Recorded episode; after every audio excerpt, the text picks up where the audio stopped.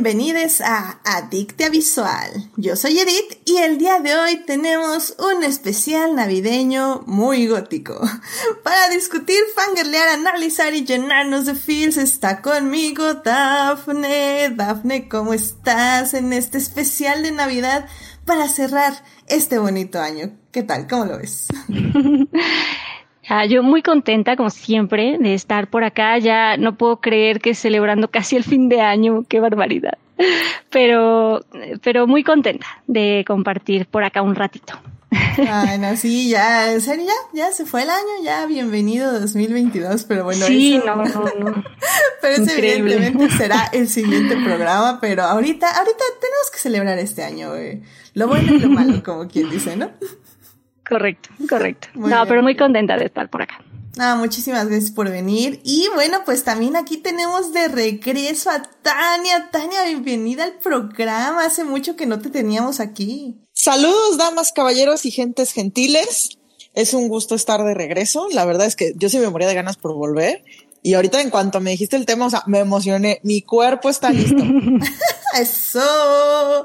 Muy bien, muy bien. Y pues sí, porque querido público, eh, la verdad es que ahora vamos a cambiar un poco la temática navideña. Eh, como se los comentaba el programa pasado, eh, una autora muy importante de la literatura falleció y sinceramente no me quería ir, eh, terminar este año sin hablar de ella y pues ya fuera con un especial de vampiros o en un especial de Navidad, porque, ¿por qué no?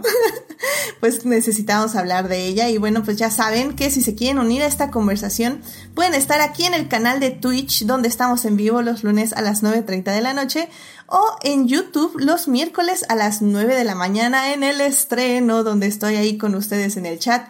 El, la semana pasada, quién sabe qué hice, yo ya estaba delirando, en serio no sé qué pasó y se, se publicó inmediatamente y ya no hubo en vivo del YouTube, pero les aseguro que ahora sí me voy a fijar qué estoy haciendo. y bueno, pues ya saben, también nos pueden escuchar en todas las demás redes. Así que bueno, querido público, como este es un especial de Navidad, tenemos que ir directamente a hablar de la literatura vampírica con Anne. Así que vámonos para allá.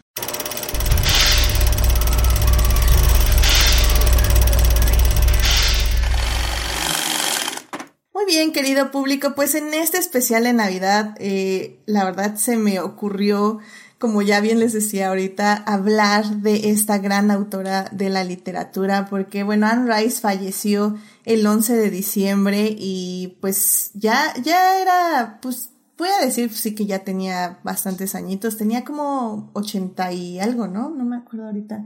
Nació en el 41, el 4 de octubre del 41. Entonces tenía exactamente 80 años. 80 años. Pues sí, la verdad, pues sí nos podía durar más, no lo niego, pero bueno, ¿quiénes somos para decirle a la vida que es justo y que no? Y, y, bueno, pues Sunrise, la verdad es que estaba tratando de recordar cómo la había conocido y así. Eh, personalmente, a mí me prestaron todos sus libros porque siempre me han gustado mucho los vampiros, el género de los vampiros, voy a decirle así. Me, me ha fascinado desde que tengo memoria.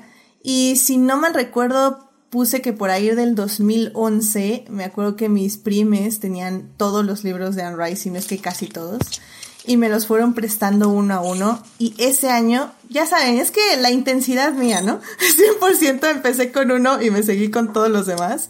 Entonces todo ese año, por ahí del 2011, pues me leí todos los libros de crónicas vampíricas, que bueno, pues ya básicamente estaban publicados casi todos, creo que cuando terminé, un año después se publicó uno más de esas como secuelas que había, por decirlo de alguna forma. Y bueno, porque Anne Rice, para quienes no sepan, pues es una autora eh, que escribió muchos libros de una saga que se le llamaron Crónicas Vampíricas. Estos libros pues se componen de eh, Entrevista con el vampiro, que sale en 1976, Lestat el vampiro, La reina de los condenados, El ladrón de cuerpos, Menoche el diablo, Arman el vampiro, Merrick, Sangre y Oro, El Santuario, Cántico de Sangre, Príncipe Lestat, Príncipe Lestat y los Reinos de la Antártida y La Comunidad de la Sangre, que ese último se publica en el 2018. Eh, tiene otros libros, tiene otras sagas, tiene otras historias, pero bueno, esa es la más popular. Y pues creo que mucha gente eh, conoce Entrevista por el vampiro, ya que, con el vampiro, ya que ahí protagonizó Brad Pitt y Tom Cruise.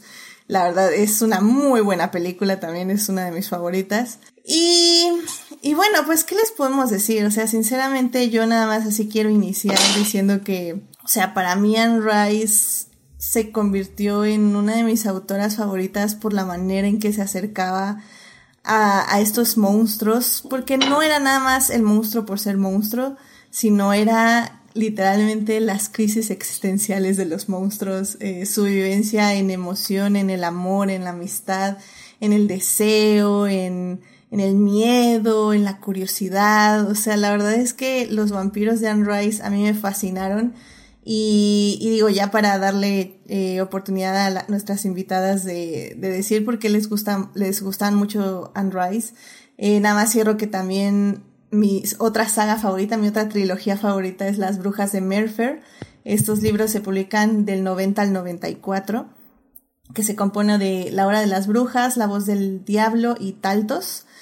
Ufa, es, ese es no sé si supera mi amor a las crónicas vampíricas, pero sinceramente me fascina. Las, las brujas de Merfer son como wow. Y pues ya les iré diciendo por qué, pero este, pues, Tania, yo eh, me gustaría empezar contigo. De eh, cuál, cuál fue tu relación con Anne Rice y su literatura. Bueno, mira, en mi caso, yo pensaba, yo pensaba que era un caso no típico, pero resulta que fue menos, más típico de lo que pensaba. Eh, había un chiste recurrente en Twitter de que, de que en los 90, en los 80, en los 2000, la, los grupos de ñoños se pasaban los libros de Anne Rice como si fueran textos sagrados. Y yo tuve un momento de, oh rayos, es cierto. Porque, pues por lo que yo empecé básicamente, casualmente ponían, ponían entrevista con el vampiro en la televisión ya de cuando en cuando. O sea, la primera vez que yo escuché de, entrevista con el vampiro, que fue la primera cosa que oí de Rice, era alguna referencia de que lo pasaban en la, lo pasaron en la tele. Pero, pero yo estaba muy chica, o sea, yo para antes del 2000, en el 2000 yo cumplí 13 años, entonces la primera referencia que tuve fue antes de eso. Y a lo mucho había visto como un par de comerciales en el 5, que no eran muchos, porque la verdad es que el 5 yo solo lo ponía para ver el anime de la época, o sea, para ver Sailor Moon y esas cosas. Entonces era algo que como que lo veía alejado, pero nunca había tenido la oportunidad de verlo completo. Cuando de repente pasaban algún pedazo, podía ver algún pedazo, pero era, no, sabes que vamos con tía, vamos acá, vamos acá. Entonces nunca, nunca podía ver completo. Yo jamás pude ver completo las películas del 5 o en TV Azteca o esas cosas. Entonces yo lo tenía así como que incompleto. Y ya que entré a la secundaria, entré, estaba primero en un grupo de pintura, que luego se terminó extendiendo a un grupo de japonés, que luego se terminó convirtiendo en un, en un grupo de ñoños, de, de ñoños de todo. Y, y ahí yeah. fue justamente donde, donde, sí, básicamente donde, donde alguien trajo los libros de Anne Rice, porque uno, uno de mis amigos de esa época, bueno, todavía es mi amigo, pero pues no lo veo mucho. Él era muy fan de Anne Rice en ese momento, estaba comprando los libros. Eh, me tocó ver, me tocó ver que traía, trajo la reina de los condenados. No nos los prestaba porque, pues bueno, no lo culpo, ¿verdad? Libro que se presta pero en ese no momento, pues sí, en ese momento pues, alcanzábamos a ver un par de cositas. Y entonces así como que, como que yo me fui metiendo más y más y más y más. Y para cuando salió la película de la Reina de los Condenados, yo la quería ver. Nunca la pude ver en el cine. Es como de mis arrepentimientos de, pues, que porque no la vi en el cine? Yo vi el póster en Mazatlán. ¿Qué pasó? ¿Por qué no pude ir a verla? o sea, no fui. No fui me arrepiento toda la vida. Y la terminé descargando en pirata porque pura moral aquí en una edición que yo creo que la, la, calidad del video, quién sabe qué tenía, que la película se veía más oscura que, más oscura que, la, que lo que era la verdadera imagen. O sea, yo ni siquiera sabía que, yo no sabía que Jessie era pelirroja hasta que años después vi, vi finalmente un, la película en DVD. wow, porque era, sí, o sea, era, así, sí, o sea, así era, de mal, así de mala estaba la calidad, básicamente. Sí, no, digo, se veía la película bien, nomás se veía más oscura, pero bueno, considerando que, que así como que hay, bueno, son vampiros, meterle más filtro oscuro no va, no va a afectar la calidad del producto. O sea, no, no es Superman como para que nos preocupemos que, que se ve más oscuro. Entonces, y a mí me, y a mí me gustó mucho, a mí me gustó mucho la película. Y entonces yo sabía, es que no se parece al libro. Yo no había leído el libro todavía, pero yo decía, bueno, sí, pero pues cuántas películas se parecen al libro. O sea, estamos hablando de una época en que apenas, está, apenas estaban saliendo El Señor de los Anillos. O sea, que una, que una película no fuera, que una película fuera fiel al libro era, era el tipo de cosas que solo ocurría como con entrevista con el vampiro, donde Anne Rice se fue a hacer el script. No era, no, no era lo normal. Entonces, para ese momento, pues ya había finalmente podido ver entrevista con el vampiro completa, o sea, ocurrió el milagro. Completa entre comillas, porque pues años después que la, la, tele ponía los comerciales justo en momentos que, que censuraba la película. Pero bueno, completa la experiencia. Y pues ya me estaba, ya me estaba gustando. Varios amigos compraron el resto de los libros y había platiquita y todo eso. Me gustó mucho la película de los de la Reina de los Condenados. Y pues cuando entré a la preparatoria, la prepa del TEC tenía, tenía uno que otro libro en préstamo, pero no tenían gran cosa. En una de esas que, que fui a visitar a una amiga a Monterrey, porque ella se fue al, al TEC de Monterrey. Yo no iba a visitarla a ella, yo iba, yo iba a un evento de la escuela y ella me, ella me encontró, quizá quién sabe cómo en el, en, ¿quién, quién sabe cómo encontró los datos del hotel, o sea, toda una labor de stalking en nombre del bien y me encargó dos libros. Me dijo, oye, llévate estos de regreso. Uno era, uno era justamente entrevista y el otro era La Reina de los Condenados. Y era, oye, llévaselos de regreso a Viridiana y, pero, pero entrégaselos ya después de que lo hayas leído, porque yo sé que tú los quieres leer y yo, sí, claro que sí quiero leerlos. Entonces, todo el camión de regreso, que eran como 24 horas, me aventé el primer libro y en un ratito me aventé el segundo y casi los pierdo porque creo que los dejé olvidados en la escuela y de puro milagro alguien los regresó, o sea, mis momentos de pánico. Y, y la verdad es que ya finalmente mi primera leída del libro la disfruté muchísimo. O sea, me encantó. Y la, y pues lo del libro de las reinas cuidados es, sí, definitivamente no se parece a la película como ya todo mundo sabíamos, pero, pero igual me di cuenta que ambas obras las disfruto las disfruto como entes separados y no tengo problemas.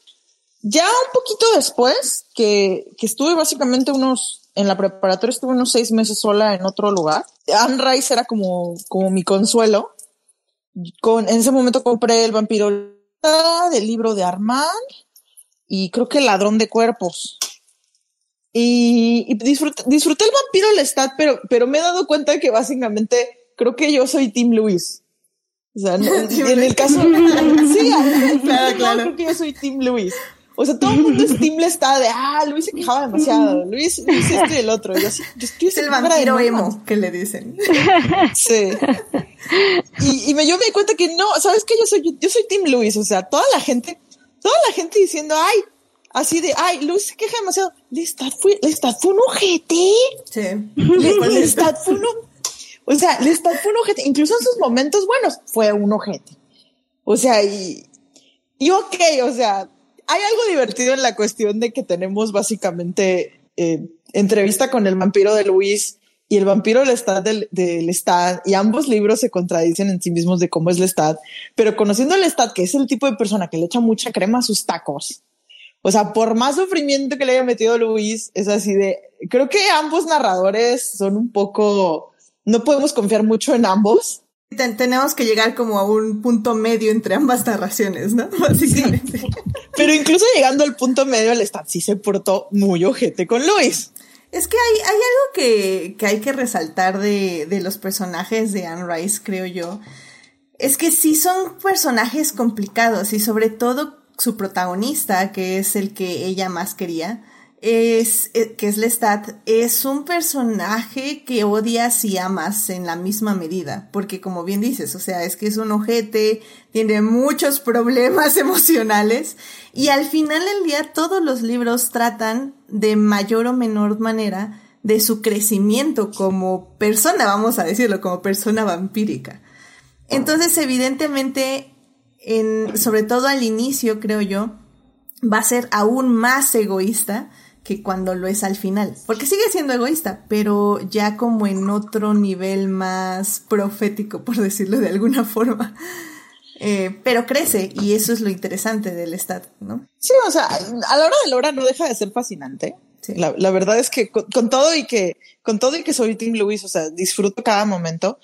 Aunque por otra parte sí me di cuenta que, que que Anne Rice sí necesita un editor, aunque ella se haya quejado toda su vida de que no lo necesitaba y renegó de los editores. pero con ella me pasó de que, de que es como Frank Miller, o sea, los autores que más, que más dicen que, los que más dicen que no necesitan editores son los que más lo necesitan. Y uno de ellos es Frank, Frank Miller y otro es Sunrise.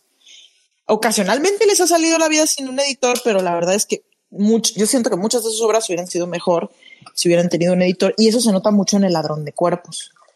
Y pues ya a partir del ladrón de cuerpos hicieron otras cosas, así que es como un volado, o sea, hay cosas que salen muy padres y cosas que salen así como que muy... ¿ah?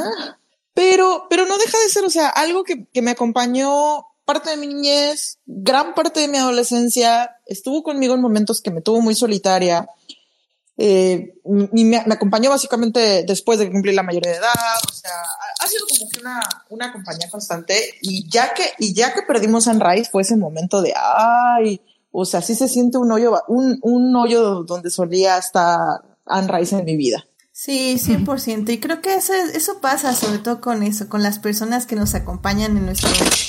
En, eh, perdón, en nuestro, las, con las personas que nos acompañan en nuestro propio crecimiento, tanto emocional como de madurez. Y pues la verdad, este, pues Daphne, yo no sé cuál fue tu camino con Unrise, pero también sobre todo a ti que te dejaron sus libros. Sí, no, y esto que, que se comenta, yo básicamente también le tengo mucho cariño porque, exacto, yo creo que también mi desarrollo fue también acompañado, fue de la mano con Anne Rice.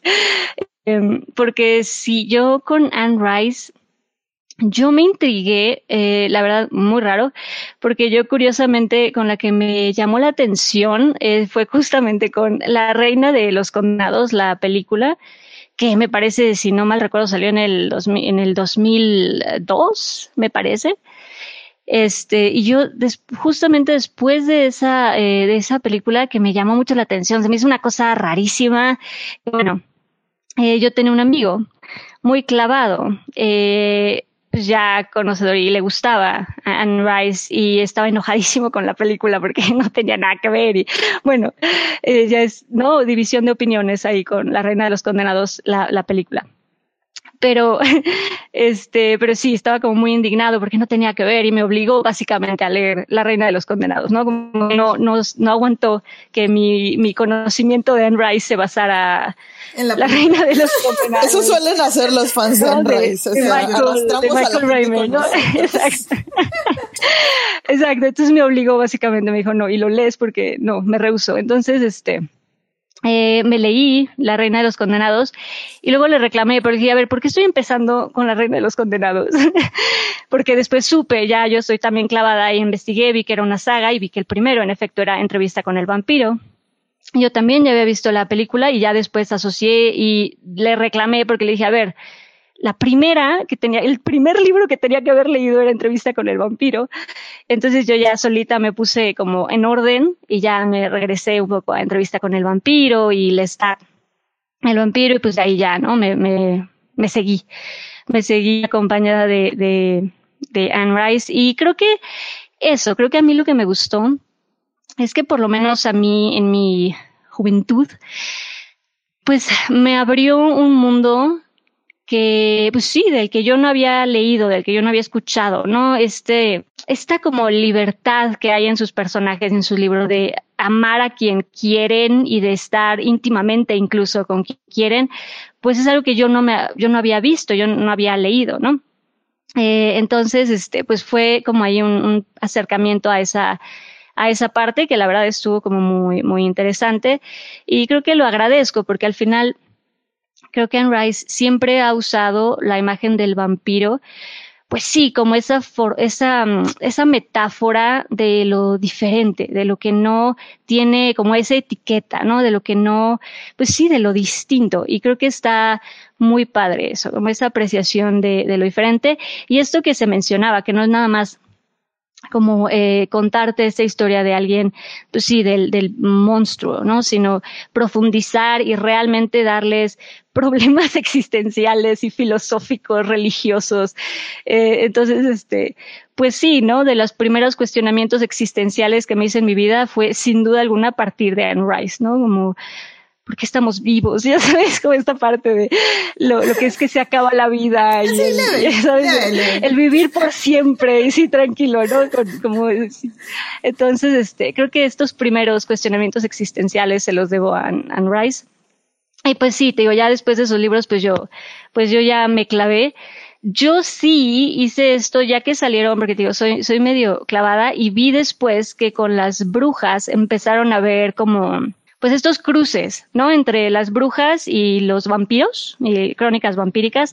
Los sobres. Entonces, exacto, y exacto. Entonces, este, ya empecé a mezclar también yo los dos mundos de las brujas con los vampiros y pues ya de ahí me seguí. No, y esto que se decía, ¿no? Como Anne Rice, que ah, hay cosas, pues sí, como creo que eh, como artista, como autor, pues no, no existe la perfección, ¿no? Entonces, obviamente vamos a encontrar cosas en sus libros que pues bueno, siempre, siempre se podrán, como decimos, ¿no? Editar, siempre habrá cosas que a lo mejor sobran un poco, que no nos encantan esas decisiones, o incluso libros que decimos que, que, que, que es, what? ¿No? Como, eh, yo de los últimos que me aventé, y creo que de ahí yo ya empecé a, a lo mejor sí, separarme un poquito de Anne Rice, no por, por falta de cariño, sino simplemente creo que en la vida pasa, ¿no? Donde hay otras cosas, otro tipo de, de autores o temas que, que también nos empiezan a absorber. Pero creo que yo, el último que leí de Anne Rice, que de plano sí dije, ok, ya, ya, fue eh, Príncipe Lestat, que sí, pues fue una cosa pues fue, fue lo que fue. Entonces, este, sí. pero, pero en general, eh, de nuevo, creo que, creo que ningún, o sea, ningún, creo que nada es perfecto, ¿no? La perfección no existe. Y creo que si yo me quedo con algo de todo lo que me dejó Anne Rice, bueno, aparte de esto que, que comenté, es que lo bonito es que te dejen algo. También en mi, creo que crecí, a lo mejor, no sé tú, Edith, pero a mí si algo me dejó mi universidad, eh, centro, pues fue que si algo eh, te emociona, si algo te hace sentir, sirve, ¿no? Si algo te emociona, pues eh, funciona y eso es lo que importa. Entonces, yo creo que a mí, yo lo que le agradezco a Anne, Rice, que creo que por eso sí quise venir y es bonito hablar de Anne Rice, porque creo que a mí, pues sí me, sí me emocionaba, o sea, sí me hacía sentir y cada que había un libro nuevo, sí me emocionaba el, el sentarme y perderme en el universo vampírico, ¿no? Que me hiciera aunque me hiciera enojar, aunque lo que fuera, estaba lista para, para envolverme en el universo de Anne Rice. Y la verdad es que fue de los primeros universos que, que disfruté muchísimo y que me absorbieron y que, pues sí, le agradezco, la verdad yo siempre he dicho, si alguna vez piso Estados Unidos es porque quiero ir a ver Nueva Orleans. Nueva Orleans. Quiero ver, o sea, necesito ver esas palabras que he sentido, olido, he vivido, las necesito ver en realidad. Quiero ver si sí es cierto que Nueva Orleans, o más bien, quiero volver a ver Nueva Orleans a través de los ojos de Anne Rice y a través de mis ojos, ¿sabes? Porque, híjole, las descripciones de Nueva Orleans siempre son impresionantes, son muy Anne Rice va a decir mi trabajo está hecho, porque ella siempre fue muy porrista en Nueva Orleans. Sí. Y, y hasta sus detractores dicen que el turismo en Nueva Orleans se mantenía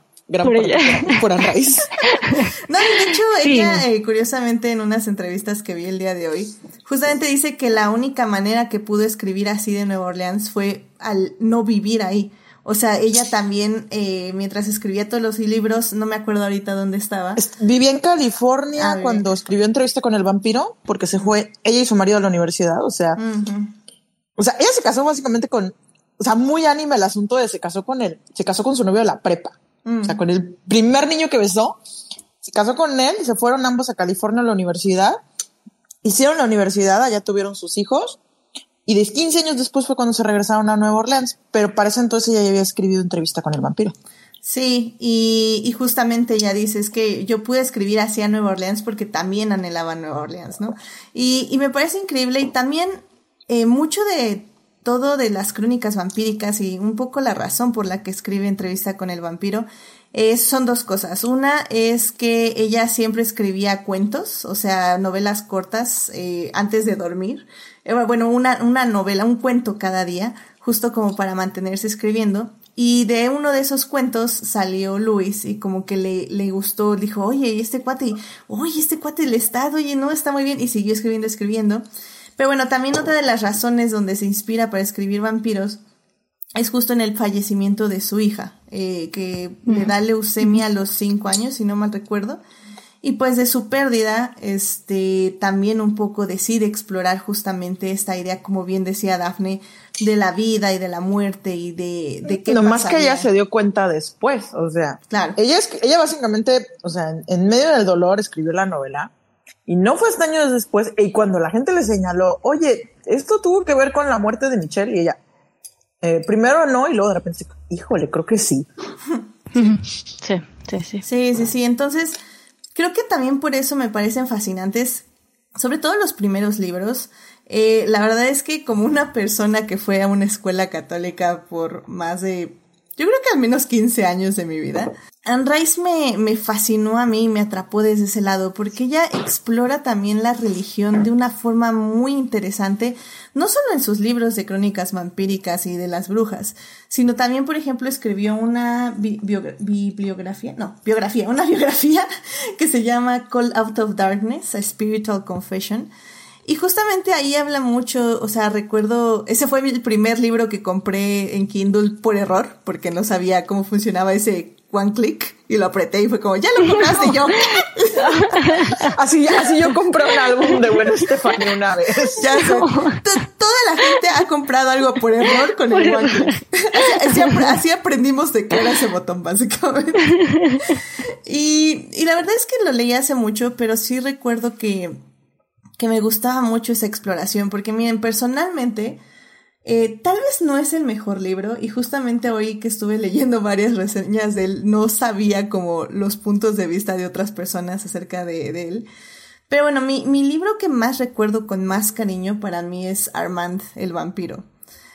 Porque no sé si me identifiqué mucho con esta búsqueda existencialista de Armand de, de entender quién era Dios en su vida y cuál era su propósito y, y todo su camino de amor y desamor hacia Dios y hacia lo divino, y cómo al final también se desprende un poco de ello entendiendo pues pues justo que él, que él, él nada más ha estado tratando de buscar quién lo guía en la vida cuando pues el que se tiene que guiar es él mismo. Ay, no sé, o sea, Armand sinceramente es uno de los personajes que menos sale en las crónicas vampíricas, tal vez es como el más misterioso, pero para mí es personalmente mi favorito por ese libro, porque como que siento que ahí me, me, identifiqué muchísimo con ese lado de Anne de sí tengo esta religión, sí tengo este tipo de exploración, pero también están estas contradicciones que mi misma vida no me puede dejar ir por la religión, pero me quedo con lo espiritual, pero qué parte de lo espiritual me quedo. y, y me pareció fascinante todo eso. Y por ejemplo, me pareció muy curioso cuando estaba viendo las reseñas del libro que muchas personas lo criticaron porque también es un libro altamente erótico. Tiene como muchas escenas de sexo y así. Y, y, mucha gente criticó un poco a Anne Rice porque decía es que tus escenas son como muy, eh, o sea, muy X, o sea, no, no tienen, nada más están por estar, no tienen como incidencia en la trama. Pero a mí me, choqueó mucho eso el día de hoy porque yo no, o sea, sí recuerdo que había algunas escenas, pero no recuerdo las escenas per se. O sea, yo sinceramente me quedé más pues con todo el divagaje existencialista. es, que Anne, siempre, Anne Rice siempre ha sido muy consistente en, su contradicción de que si bien se casó con el primer hombre que besó, a ella le gustaba escribir novelas eróticas y, hasta, en sus momentos básicamente más católicos, ella, ella siguió en eso, nomás decidió que no quería escribir desde un rato. Y, incluso cuando dejó básicamente eh, la iglesia católica, pero más por cuestiones morales del trato de la gente y no tanto por pérdida de fe, ella eh, hasta volvió a escribir sus, hasta volvió a escribir sus novelas eróticas. O sea, ella nunca tuvo ningún problema en una cosa y la otra y no sentía por qué, por qué tenía que renunciar a ambas. Sí, sí, sí. Y es muy interesante, pero supongo que para la gente que, que tiene una idea de, de cómo debe de ser, haz de cuenta, una persona, una persona católica, yo creo que ha de ser como que muy choqueante. Sí, claro, pues que al final del día creo que esa es la inherente, el inherente problema con la religión. Y creo que justamente se nota mucho que Anne Rice, pues eso, pues le vale. Porque al final del día ella dice, pues sí, o sea, tengo esta religión, por, por un lado tengo esta espiritualidad por el otro lado, pero también soy una persona y soy un humano. Y el humano vive estas emociones de esta manera. Así que, ¿por qué no las va a vivir así también, no? Y, y sí, eso, eso es lo que me gustaba muchísimo de Anne Rice. Y creo que yo ahí personalmente es donde conecté con, con su escritura. Y sí, como dice Daphne, ya después ya sus libros ya iban más como por ¿qué estará haciendo? ¿Qué aventura le deparará al estatus de este libro? Y así como, ah, ok. Yo quería otra crisis existencial, pero bueno, vamos a ver qué hace el estatus de Atlantis. no, pero, pero además sí, como, como se menciona ahorita, Anne Rice siempre tuvo su gusto por, pues sí, por, por la literatura erótica y pues de hecho tuvo sus, eh, sus seudónimos, ¿no? Que como justamente como Anne Rampling y Anne eh, ¿no? Que saca sus libros pues más, más eróticos que al final todo el mundo supo que era Anne Rice, ¿no? Yo nunca he entendido bien el, el cine cuando todo el mundo sabía que era Anne Rice, pero, pero con yo me acuerdo que justo entre leer la, la crónicas vampíricas, creo que en algún momento donde estaba esperando, tendría yo, ¿qué sería? Unos 14, eh, 15 a lo mejor.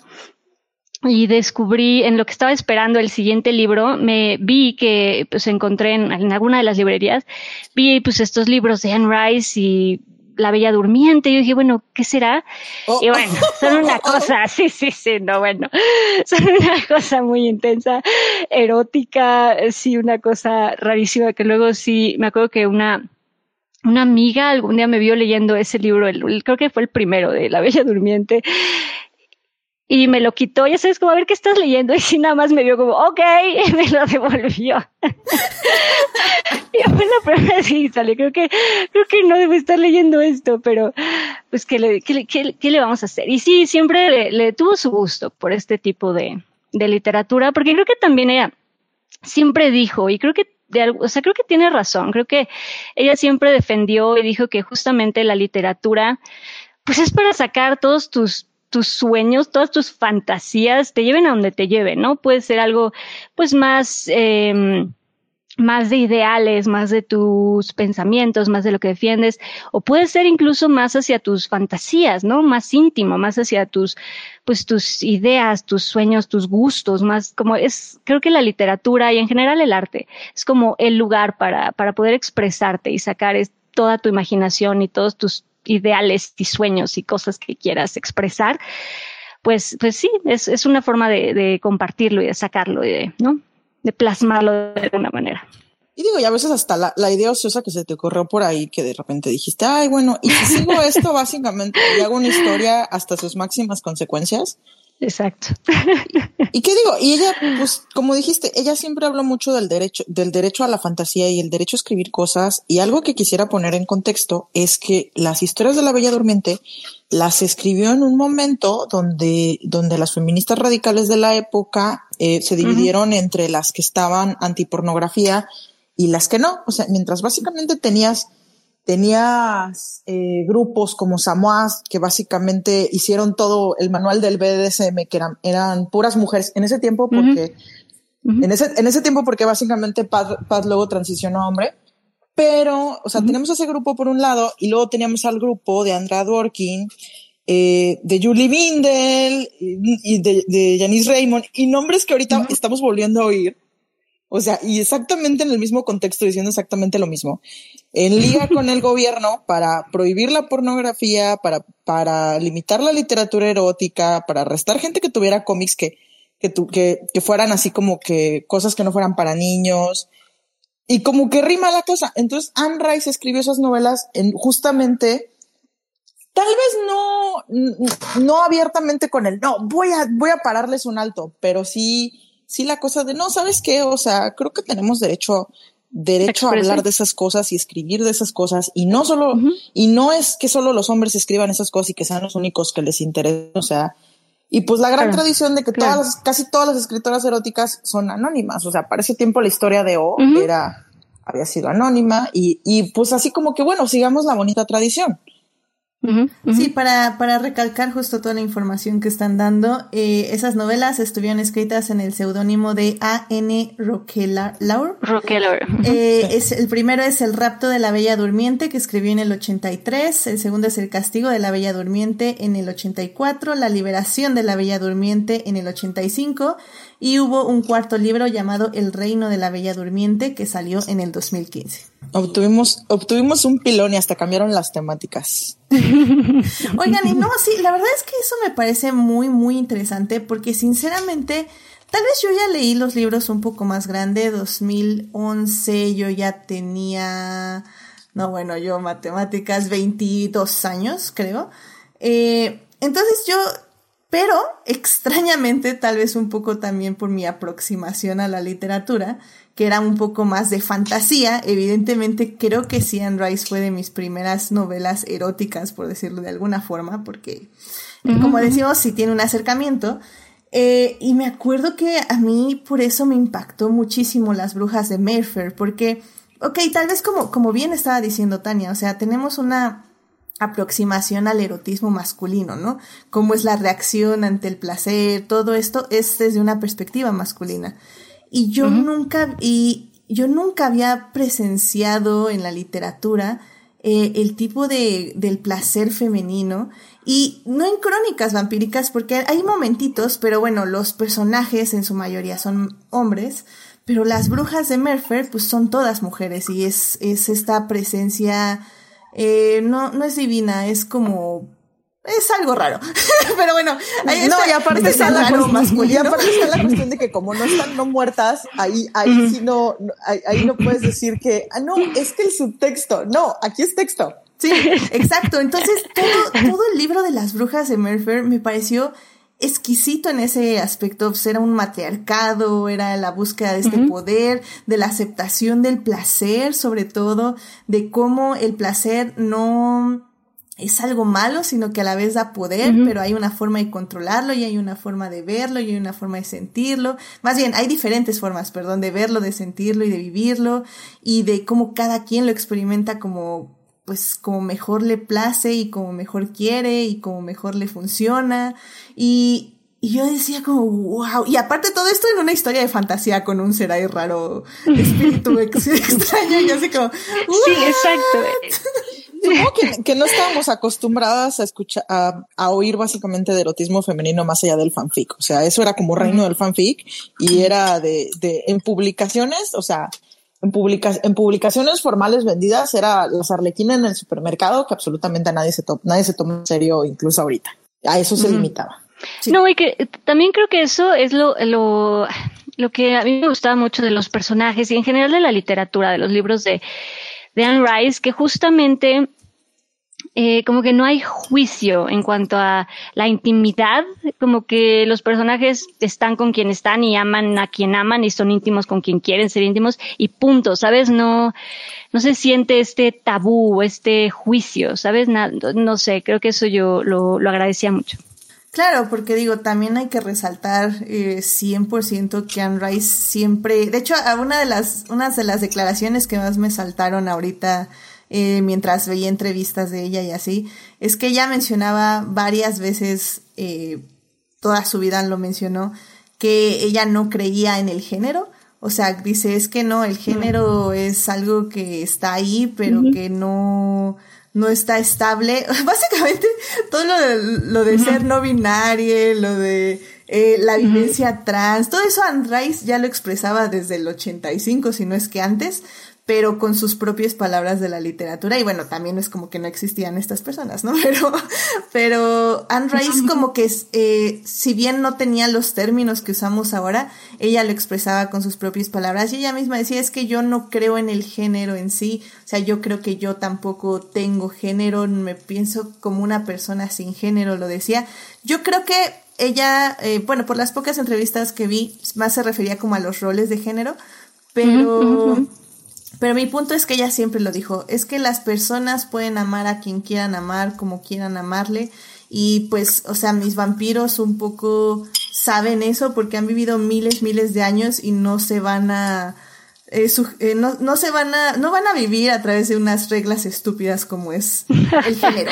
O sea, eso, eso no, no, eso ya lo trascendieron miles de años. O sea, no, ya lo vivieron.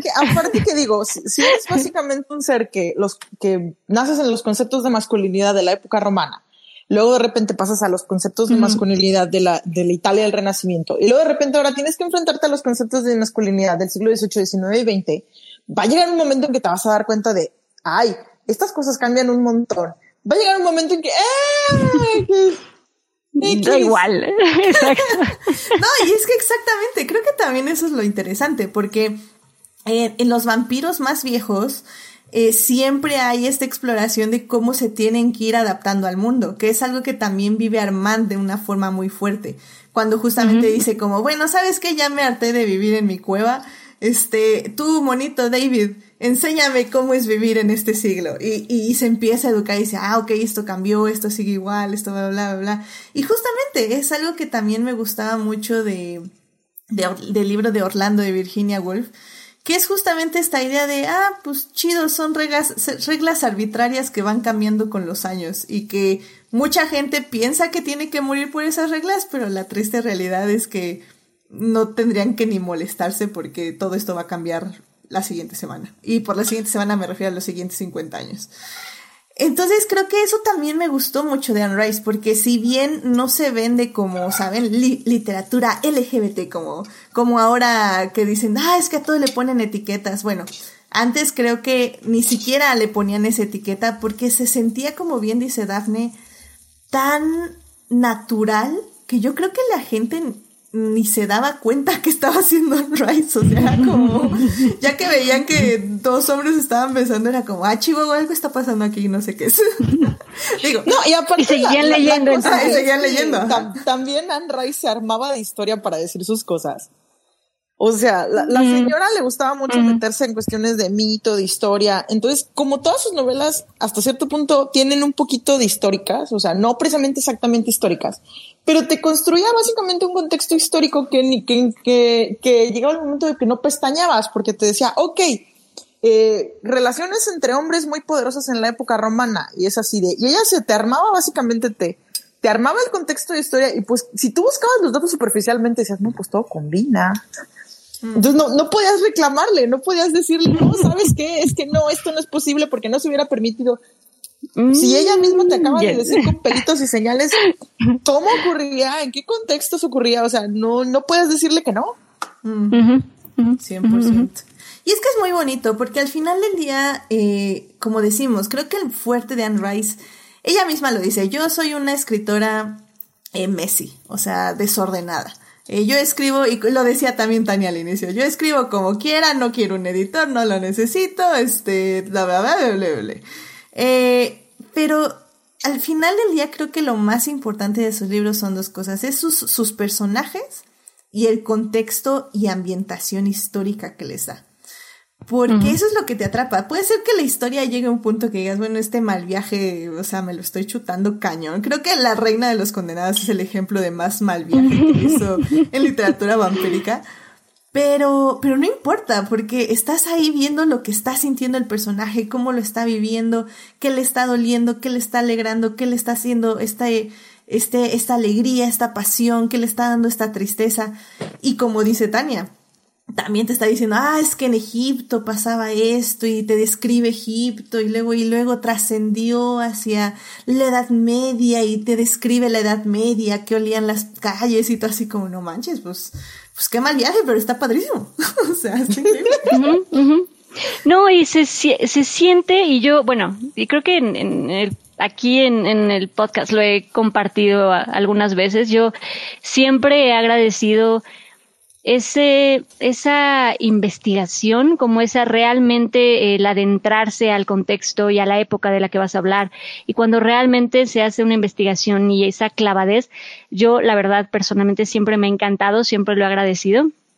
Y Anne Rice, pues no es la excepción. Anne Rice lo tiene, ¿no? Siempre era una clavada para contextualizar y el detalle y eso también, de nuevo, creo que se agradece mucho porque justo esto que, que se menciona, cuando te clavabas a investigar porque si te gustaba, te ibas de ese momento histórico y como dice, ¿no? O sea, como que tenía sentido, como que todo coincidía, como que, no sé, y creo que eso se agradece, eso está padre, eso se agradece básicamente tenías que tener como un doctorado para poder reclamarle, este es un error, este es un error, es un error. Pero la gente con doctorado te dice, te, dice, te dice, todo es un error, o sea, es, se va, se van descubriendo cosas nuevas cada día, o sea. Exacto, nada es real, ¿no?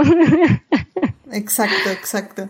Y pues bueno, eh, justamente ya estuvimos hablando de hermosuras de Anne Rice, lo cual es válido, pero obviamente también tenemos que hablar de una parte oscura. Eh, Joyce me escribió en antelación a este podcast y me dijo, me, me puso este mensaje, me dice, fíjate que no soy fan de, de Rice, ni hater tampoco, pero me gustaría que pudieras mencionar en el podcast que ella era una de esas autoras que había pedido a fanfiction.net no publicar fix de sus textos.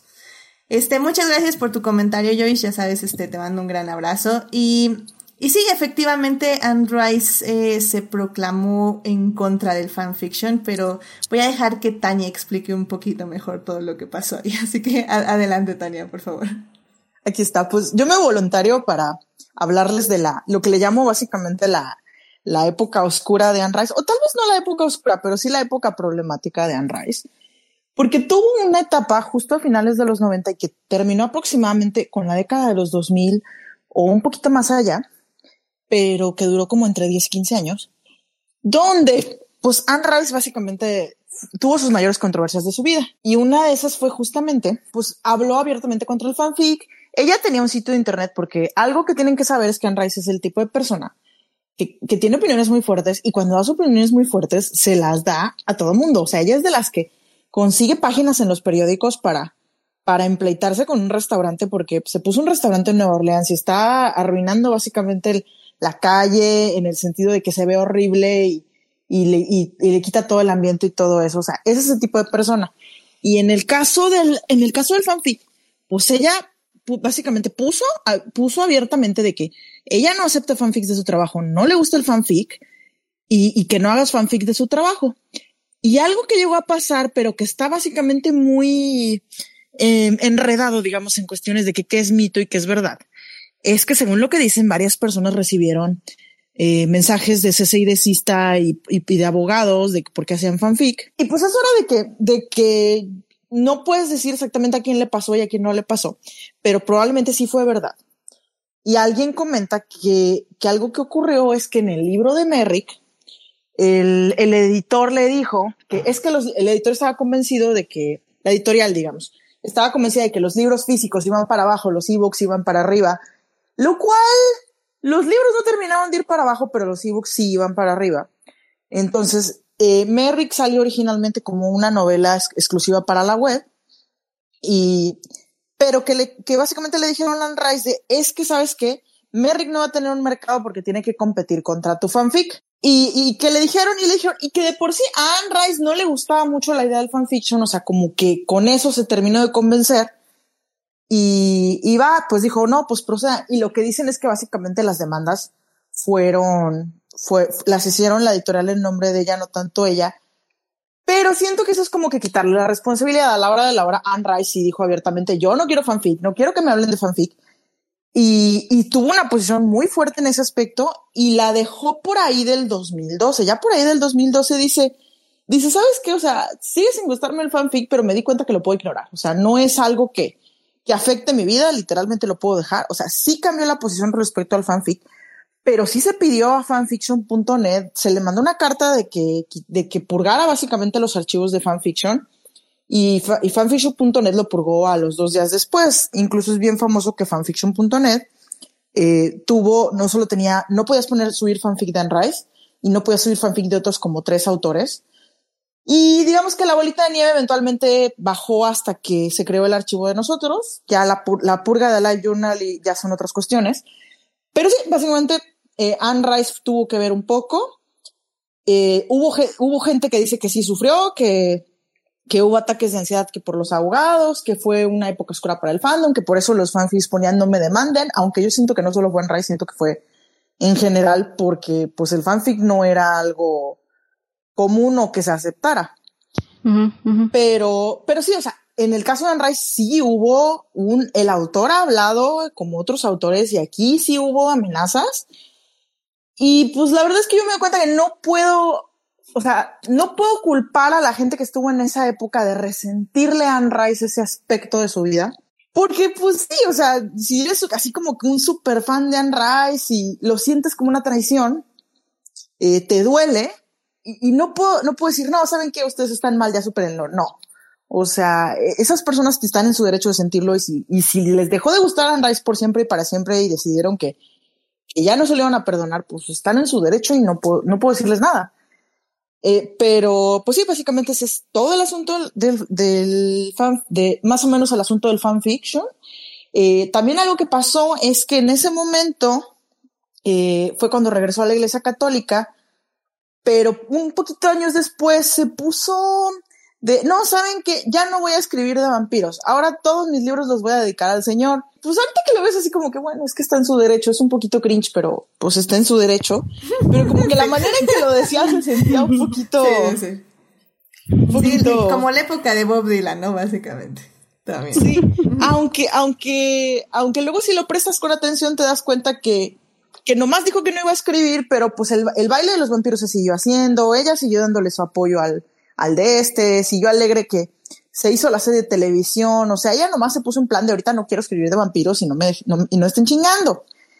Y, y pues muchas de las cosas justamente como que más, digamos, controversiales que pasaron con Anne Rice pasaron en esa época. También estuvo lo del editor gate. Eh, fue cuando dijo yo no necesito un editor y, y donde sí se peleó con ganas fue de que salió una reseña de Amazon de cuando salió Blood Canticle, poquito antes de eso, que, mm, que básicamente Blood Canticle tuvo reseñas muy negativas. Yo lo empecé a leer y me di cuenta que me aburrí y no pude seguir. algún día lo voy a retomar, pero en ese momento no pude. Me aburrí mucho. Y la verdad es que tuvo reseñas muy negativas y Anne Rice, pues sí se lo cometió quizás el error de ver sus propias reseñas, algo que muchos autores aprenderán años después que no conviene hacer y se fue, y básicamente contestó con su comunicado de por qué ella siente que su libro es perfecto y nada esto y el otro. Y pues la verdad es que cada vez que, un autor se mete al pleito a defender su obra, o sea, el asunto o termina en fandom wank o se va alto y pues Anne Rice pasó a ser de, ah, es que no solo permite fanfic, sino que tampoco se siente demasiado buena para un editor y luego ya ni reseñas pueden hacer y esas, y se vuelve el quien se creía que es y pues ella ella dice, pues yo soy Anne Rice, o sea, y Anne Rice pues siempre ha tenido mucho ego, pero pues sí, y todo eso se desarrolló en esa época y cortamos básicamente al 2012 cuando ya dijo de, sabes que ya me di cuenta que puedo ignorar el fanfic. Para ese momento ya como que ya le había bajado rayitas, ya se había ido básicamente a Facebook y, y como que había cambió mucho la actitud, o sea, algo que reporta la gente es que cuando ella mandaba mensajes, cartas y todo eso era muy amable con todos. Y como que para Facebook retomó eso y como que trató de mantener un ambiente más o menos positivo de no vamos a pelearnos, pero y ya se veía como que más calmada, o sea, seguía teniendo sus opiniones muy firmes y todo al respecto, pero como que, como que digamos que se le quitó eso de ir a buscar pleitos. Y, y pues ahí sabías un poquito de su vida, la veías tranquila, feliz. Y fue y ya, y fue en ese rato cuando dijo, ¿saben qué, chavos? Me voy a salir de la iglesia católica, pero no, por, no porque se me haya ido la fe, mi fe sigue exactamente bien, pero de buena conciencia en, el Vaticano de Ratzinger dice, pues la verdad es que, que lo, que es la curia religiosa ahorita está muy en contra de los derechos de las mujeres por la cuestión de del aborto, o sea, lo que, y pues en ese momento, o sea, es una amenaza para mujeres y personas gestantes, ella no dijo personas gestantes, eso lo digo yo. Y, y también la, la, cuestión de que redobló, digamos, en cuestiones de la homosexualidad. Y ella dice, y yo de plena conciencia no puedo apoyar eso. No solo porque sus vampiros y esto y, sus personajes y esas cosas, sino porque también está la cosa de que, o sea, su hijo, Christopher Rice, ha sido abierta, abiertamente gay desde siempre y ella siempre lo ha apoyado en toda la vida. O sea, siempre ha sido muy, muy constante en eso. Y eso, y básicamente el asunto con su hijo fue hasta cierto punto lo que siempre la ha tenido conectada a esas, a esos problemas. y, y, ella dijo, no, ¿sabes qué? O sea, de buena conciencia, yo no puedo estar en, yo no puedo estar afiliada a la iglesia católica. Entonces yo voy a seguir por mi rollo y que les vaya bien. Espero que cambien, pero, pero pues yo me salgo aquí. Entonces, por eso digo, o sea, ahí está la época controversial de Anne Rice y si alguien siente que que como que su gusto por Anne Rice se murió en esa época y jamás va a volver, pues ni modo, o sea, no, no pasa nada, o sea, no, no, no tienes por qué decir, ah, es que ya puedes volver al redil, no, o sea, sé libre, sé feliz, o sea, si, digo, probablemente un hater de Anne Rice no está escuchando esto, ¿verdad? Pero, pero si en una de esas te ganó la curiosidad morbosa, solo quiero decirte, te apoyo. O sea, te apoyo, siente lo que tengas que sentir. Eh, no, mm, si tú sientes que lo que hizo Anne Rice es imperdonable, no la perdones, no te voy a presionar a perdonarla, no necesito que la perdones. Eh, yo solo estoy contextualizando, ok, ¿cuál es la época oscura? Y tenemos que hablar de eso porque ni modo que nos vayamos de, es que Anne Rice, oh Dios mío, es que nunca hizo Anne Rice nada malo en su vida. No, claro que hizo mal, cosas malas en su vida y la mayoría de las cosas como que, como que más controversiales ocurrieron en esa época. Pues qué interesante, yo, no, yo no sabía mucho de eso. Sí, no, y, mira, como dices, no, no hay, al final, nadie es perfecto, somos, no, somos humanos y al final yo creo que lo importante siempre es eh, crecer y aprender y también permitir, eh, ¿no? Permitirnos eh, aprender y pues sí, equivocarnos, pero aceptar, ¿no? Lo que se estuvo mal y cambiar y crecer y desarrollarnos y mejorar, ¿no? Al final creo que de eso se trata, ¿no? El también permitirnos mejorar como, como personas, como seres humanos. Y creo que también es un poco una, una lección de que elegir qué batallas luchar, ¿no? Porque, o sea, yo entiendo por qué Anne Rice, bueno, supongo que entiendo, porque realmente no lo entiendo, pero supongo que entiendo un poco de por qué ella no quería fanfictions. Pero pues sinceramente es también, el fanfiction es una manera de, de que el mundo conozca tus historias desde otros puntos de vista, ¿no? Entonces, me pareció, me parece todo esto, creo que sí lo sabía, pero la verdad no, no estaba así al 100, así muchísimas gracias a Tania por darnos todo el contexto. Em, definitivamente una persona que prohíba fanfiction no me va a caer bien, 100%. eh, y sobre todo porque a veces, o sea, creo que sí soy más como Chloe Sao, de que ahora nada más quiero entrar a ver fanfics de Eternals nada más por la curiosidad de. eh, pero pero híjole, pues sí, o sea, pues ya, o sea, al final del día, lo malo es que sí, supongo que sí hubo pues gente que sufrió por ello y, y pues gente que literalmente era fan y tenía todas las intenciones de hacer hermosas historias de crónicas vampíricas, de seguir ese universo de una u otra forma. Y pues sí, qué, qué horrible y qué feo que, que te ataque en el mundo real tu autora favorita, ¿no?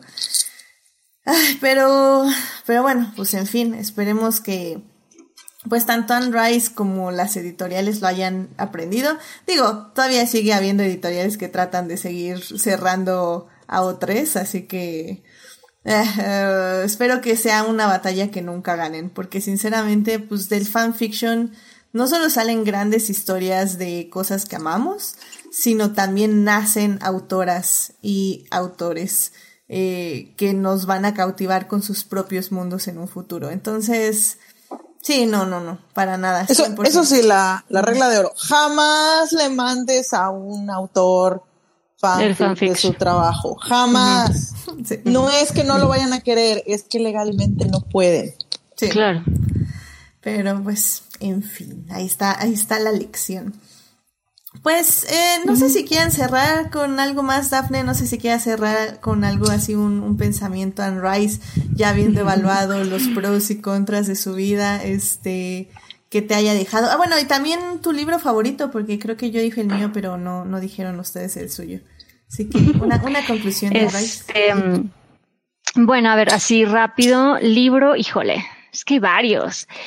Pero a ver, trataré de, bueno, a mí, la verdad, Lestat, el vampiro, creo que es de los que más me gusta, porque, no sé, creo que todo el viaje que tenemos con, con Lestat en, en ese libro, no sé, me, me gusta mucho. Y eh, es que hay varios, pero también a mí, y creo que es raro, porque creo que no, mucha, eh, no es como el favorito de mucha gente, pero a mí, este, Memnock, eh, el diablo, me gusta bastante por todo este viaje espiritual, religioso que tiene, como esta parte filosófica que tiene, y bueno, obviamente este giro loquísimo que tiene en, la trama, en la historia, ese me, me gusta bastante también.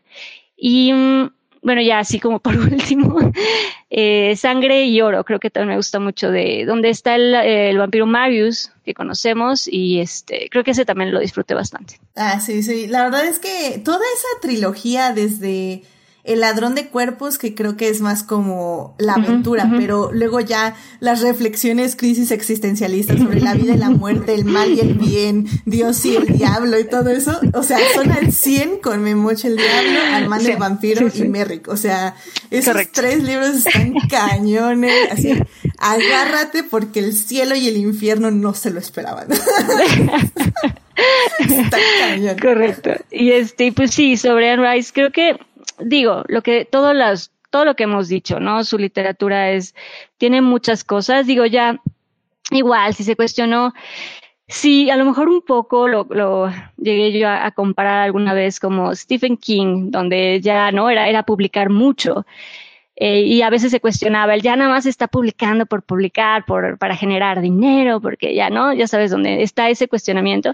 Fuera de eso, creo que sí tiene muchas cosas muy rescatables donde personalmente yo sí disfruté mucho eh, el universo al que nos al que nos metía y en general sus libros, ¿no? No solo como se mencionaba, no solo crónicas vampíricas, pero sus demás libros, o sea, creo que yo sí es una autora a la que disfrutaba leer, eh, disfruto leer todavía, eh, y creo que, que de nuevo, no hay, o sea, la perfección no existe, de nuevo, creo que hay cosas que sí, a lo mejor, de nuevo, lo que estábamos comentando, por defender su trabajo, a lo mejor, que ahorita a lo mejor podemos cuestionar y que decimos, eso no estaba tan chido, también eso no estaba tan, no fue a lo mejor la, la respuesta adecuada, ¿no? Pero mm, creo que, creo que lo importante es que se, se, aprende, uno también tiene lo que decía hace un momento, creo que todos merecemos también el derecho de, de mejorar y aprender. Y creo que como también se mencionaba, también años después Anne Rice, eh, como se mencionaba así, cambió y justo eso que se mencionaba, dijo, bueno, puedo ignorar, ¿no? Puedo, el fanfiction puedo simplemente no, no prestarle tanta atención, no puedo simplemente ignorarlo.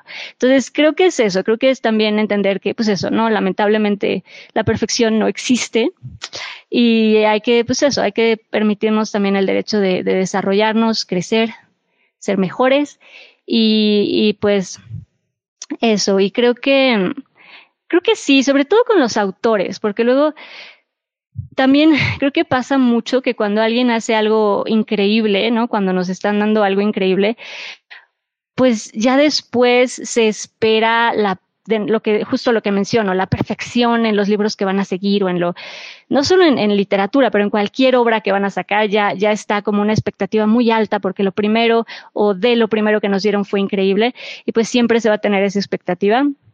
Y creo que a veces es un poquito injusto para los autores porque eh, sí es como, o sea, sí, pero no, o sea, a veces hay cosas que nos permiten hacer algo increíble y hay veces que queremos probar con otros géneros o probar con otras historias o contar otro tipo de cosas o tratar con otro tipo de narrativas, ¿no? O algo diferente.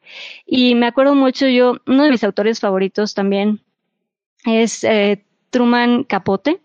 Truman Capote escribe a Sangre Fría, que también es uno de mis libros favoritos de la vida y Truman Capote, pues bueno, tiene esta oportunidad Así rápidamente a sangre fría, pues trata de esta familia eh, que fue asesinada en Estados Unidos y pues Truman Capote tuvo la oportunidad de conocer y hablar, o sea, entrevistar y obtener testimonio de, de los, em, de los asesinos directamente, ¿no? Em, e incluso genera una, una especie de, de relación con, con, estos, con estos hombres.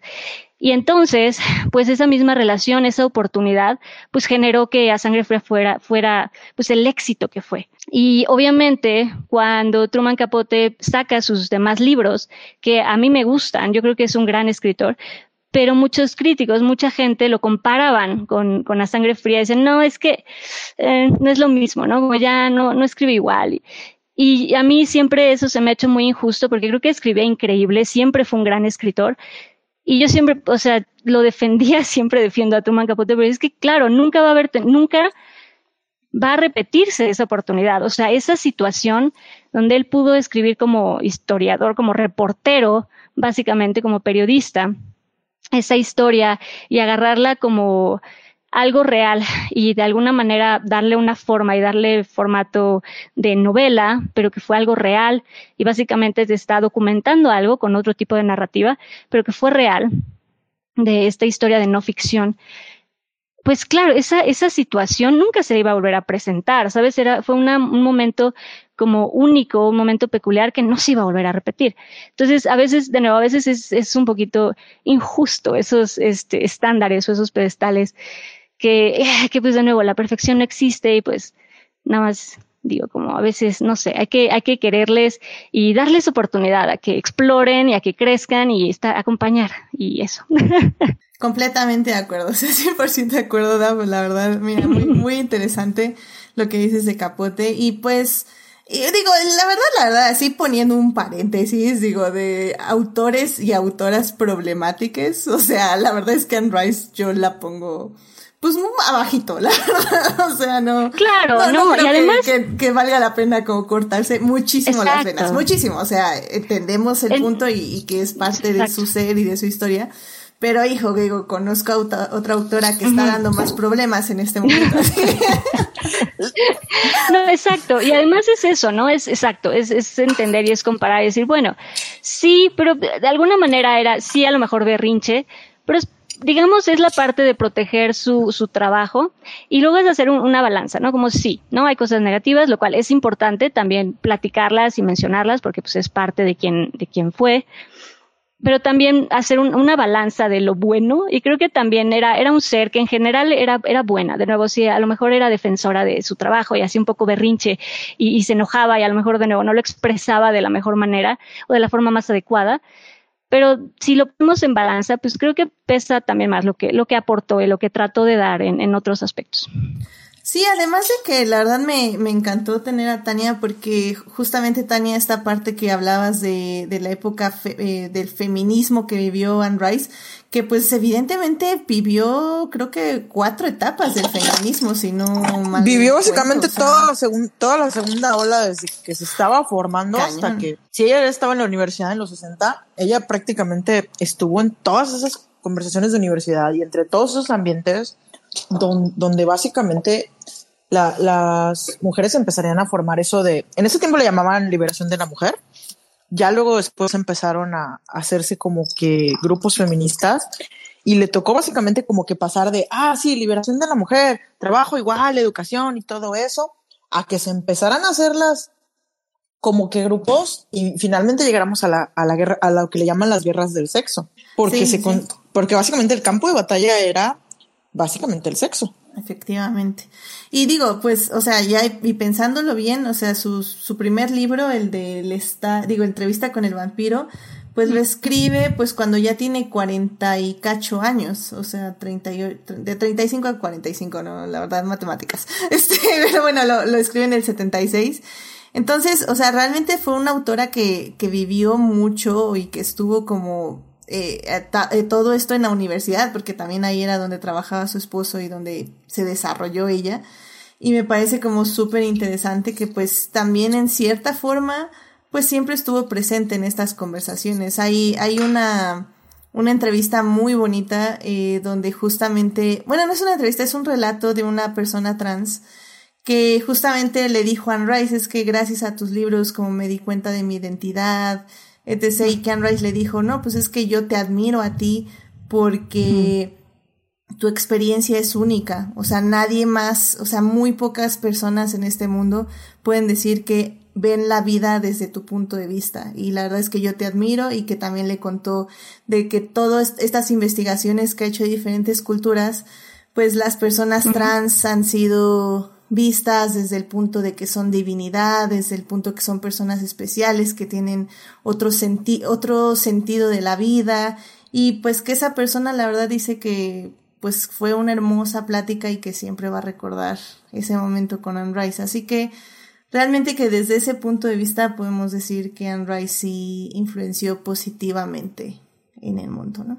Así que bueno, pues Tania, eh, para cerrar tu, tu libro favorito y pues ya una conclusión de Anne Rice que gustes darnos. Siento que en este caso mi libro favorito de Anne Rice va a ser va a ser entrevista con el vampiro y no por ser Tim Lewis, sino porque yo creo que le tengo mucho cariño. Sabes que aquí comenzó todo. O sea, ella ya había escrito La Noche de Todos los Santos y todo eso, pero digamos que esto nos llevó a esto otro, que nos llevó a esto otro, que nos llevó a esto otro. O sea, es como que la, piedra angular y la piedra angular es, es como que para mí siempre ha sido muy especial. corría a leer los otros, eh, me, me, gustan mucho los conceptos de los otros, pero sí me doy cuenta de, no, ¿sabes qué? O sea, al final tengo, tengo, mi corazón dice que me vaya tras la, tras la piedra angular.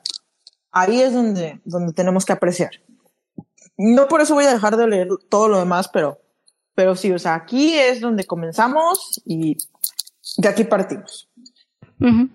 No, y hay que, algo bonito, digo así, perdón, rapidísimo, nada más para como agregar, algo que a mí me gusta mucho justo de entrevista con el vampiro, y hay un par de, por ejemplo, libros en, eh, de crónicas vampíricas, hay un par de libros que creo que sí se pueden leer como solitos, como, sabes, sin necesidad de aventarte toda la, la, saga y creo que entrevista con el vampiro es uno de esos como, como que se mantiene por sí solo y creo que eso está padre.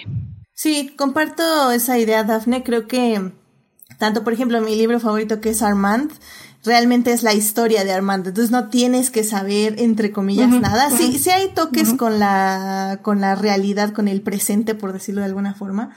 Pero realmente es la historia de Armand. Entonces no tienes que saber nada de todos los demás. Sangre y oro, por ejemplo, también. Entonces, sí, creo que eh, también no se estresen mucho de, ay, quiero leer Anne Rice y vean, y vean que son como 13 libros. No, pues no, no, gracias. No, no, no, no se apuren. Empiecen, si quieren, con entrevista con el vampiro. Empiecen con el que más les llame la atención en la sinopsis. Y créanme, creo que son muy pocos los libros que realmente tienen que estar ligados así como para que entiendas al 100%. Tal vez no vas a entender ciertas cosas, pero bueno, no te preocupes. O sea, en general, la idea del libro va a ser muy fácil de digerir sin saber qué pasa en los demás. Así que no se asusten con que son 13 libros. O sea, ahí sí, 100% agarren el que más les guste y léanlo con calma. Este, pues, Tania, ¿alguna última reflexión de Anne Rice? Eh, ya sabiendo que tu libro favorito es el, el primero.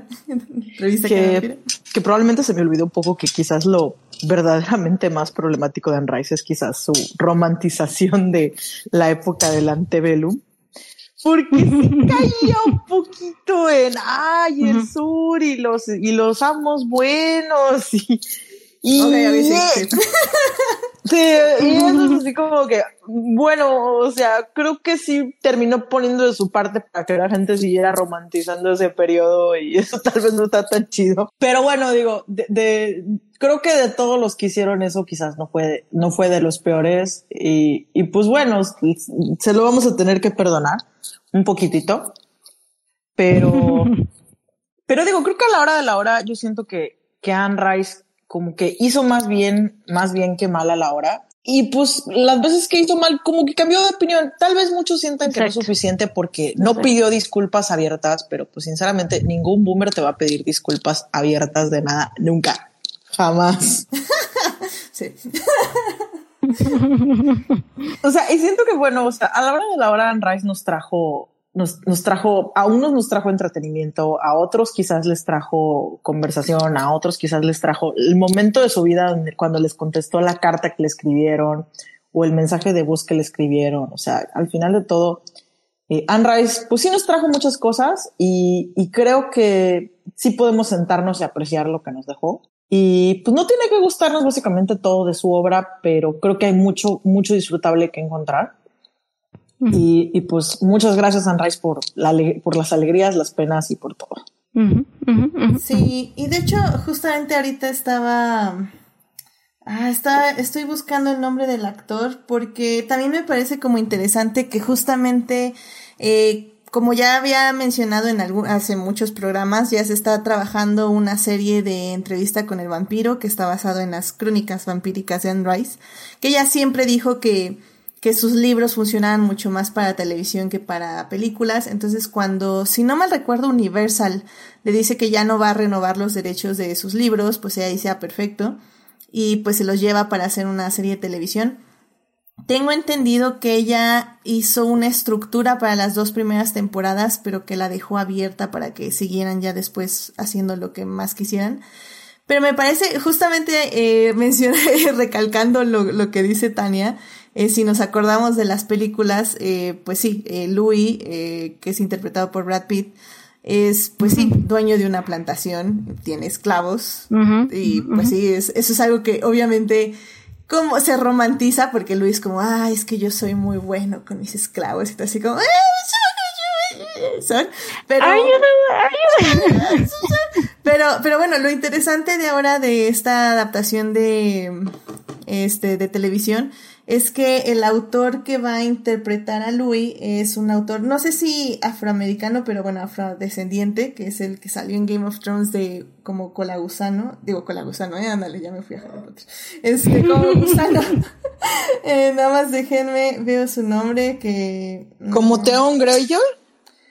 No, no, no, no, no. Es este. Ah, no. Gusano gris. Gusano, gris. efectivamente. Jacob Anderson. Jacob Anderson se llama. Entonces Jacob Anderson va a ser este de Louis en la serie. Así que eso me va a parecer interesante a ver cómo manejan eso, sinceramente. Así que tal vez esa. Y, se supone que es algo que escribió Anne Rice, o sea que ella aprobó esos guiones. Así que, pues vamos a ver qué ah, hace ahora ya con una nueva perspectiva. Ah, sí, por cierto, una trivia guiño guiño. en, en Las Brujas de Mayfair aparece un personaje que se llama Stuart Townsend. Y en La Reina de los Condenados, eh, el actor que hace del Stat se llama Stuart Townsend. Stuart Townsend. No es un homenaje, es una coincidencia. o sea, el mismo, el mismo Stuart Dato curioso. Anne Rice, básicamente, como ya les comenté, Anne Rice tenía opiniones y opiniones muy fuertes. O sea, ella llamó, pidió una página en el periódico para quejarse del casting de Tom Cruise y luego pasó a adorarlo. O sea, ella cambiaba luego sus opiniones. la reina de los condenados, sí, no la vi hablando mal de la película y de hecho le agradó mucho el, el, a Stuart Townsend como el está de ella sentía que, que él capturaba básicamente la actitud felina que, que ella imaginaba en el estado. Eh, tal vez no le terminó de gustar porque pues tampoco fanguileó mucho de la película, ¿verdad? Pero, pero pues sí habló muy bonito de Stuart Townsend y hasta lo invitó a su casa. Decía un amigo, ay, es que Rice es bien fácil. O sea, yo, ok, pero lo llegó a invitar a su casa y, y pues tomando el té, café, lo que sea, le, le, enseñó básicamente un pasaje de su libro y Stuart Townsend de, ay, qué amable. Y la otra, Stuart, este libro lo escribí hace quién sabe cuántos años. bueno. sí, no, no, te halagues, es una coincidencia. no, o sea, se le hizo chistosito, pero, pero digo, si, si, básicamente lo invitó a su casa, claro. sí, le, sí le llegó a agradar mucho en su momento, pero, pero es como que una cosa muy curiosa y extraña.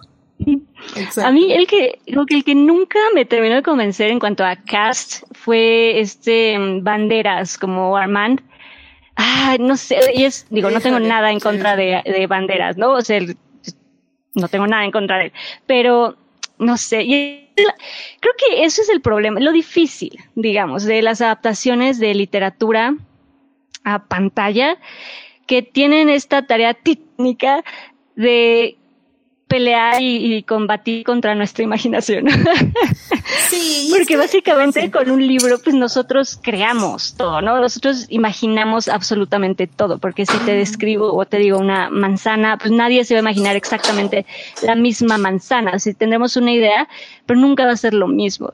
Entonces, eh, no sé, en la descripción de personajes y en la descripción de, de, de muchas cosas, pues de nuevo, nunca vamos a ver en pantalla pues lo que tenemos en nuestra imaginación, ¿no? Entonces, eh, siempre esa, esa tarea, por eso creo que siempre es tan, tan difícil. Ya sé, y más digo, para que, para que sea difícil. aparte, aparte que no solo hubieran tenido que encontrar un niño actor maravilla, sino dos, o sea. es que, es que justamente le iba a dar contexto al público de que el personaje eh, que, bueno, eh, es este Antonio Banderas, interpreta el personaje de Armand en entrevista de con el vampiro, pero en el libro es literalmente un niño de 17 años, pues adolescente, se puede decir, una adolescente de 16, 17 años, que básicamente es blanco, güero, como un ángel de la pintura renacentista. Entonces también mm. fue, fue agradable poner un poco de color a la mezcla, porque otro niño blanco, güero, esa película era como... Eh.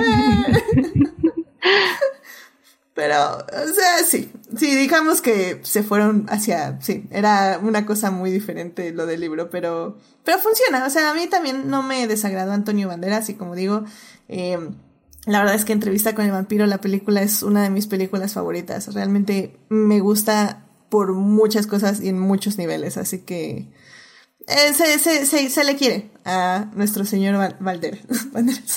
es Armando, el, primo, el primo de Galicia, que en un universo alterno fue el que el, que se quedó con la Coven de París.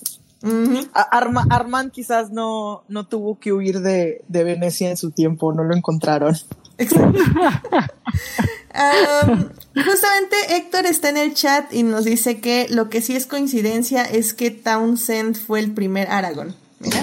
Datos, datos curiosos de esta, así que. Sí, porque sí lo, sí lo castearon y creo, o sea, ya estaba casteado, casteado y contratado, pero eh, a la hora de la hora les gustó más el otro, entonces sí le tuvieron que pagar su, por su tiempo al, a Townsend y cambiaron al otro. Ah, a Vigo. a Vigo. A Vigo Mortensen. Mira, no, pues es que Vigo Mortensen es Vigo Mortensen, como ya bien lo dijimos la semana pasada, así que bueno. Pues, pues miren, yo creo que ya con esto podemos cerrar el tema de Anne Rice. Eh, como bien les, les, estaba comentando, querido público, eh, vale la pena muchísimo. Búsquense un libro de ella, el que sea.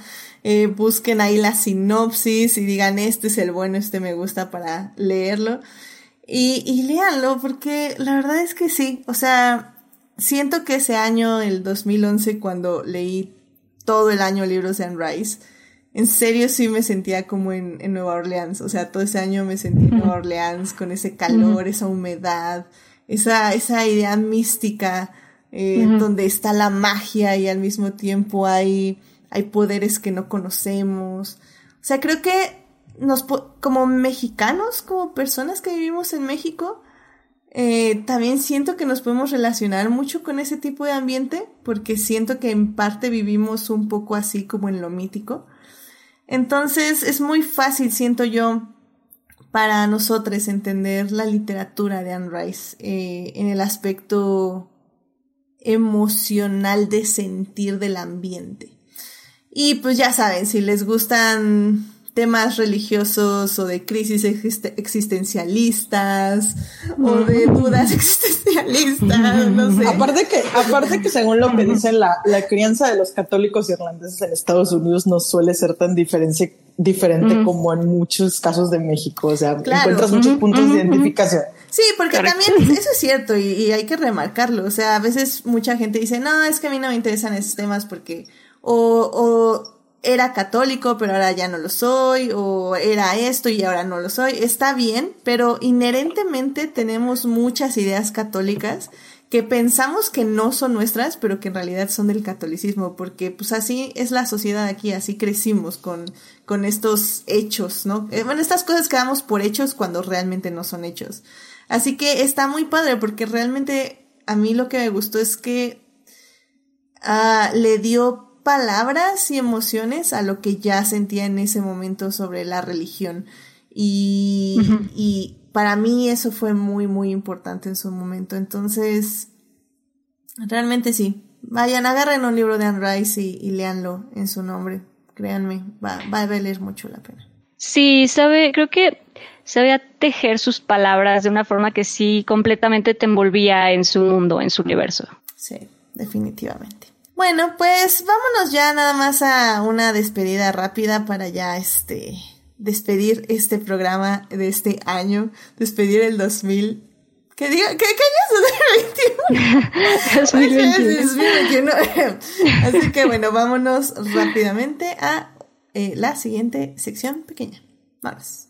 He's the man! It's the what? The man! You're just making sounds now. Muy bien, pues ya ahora sí es momento de despedirnos, de despedir este, este podcast, de despedir este año para volvernos a encontrar del otro lado en el 2022.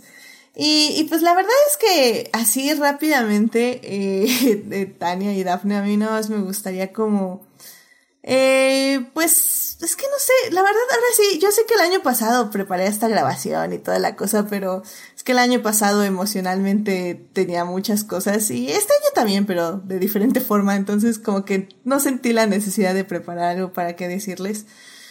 Pero, pues sí, no sé, o sea, creo que también un poco ya se los dije en el episodio 100, eh, ahora sí que, que tuvimos grandes invitades y que y que pudimos hablar un poco del podcast y de cómo nació, de dónde vino el nombre, etc, etc.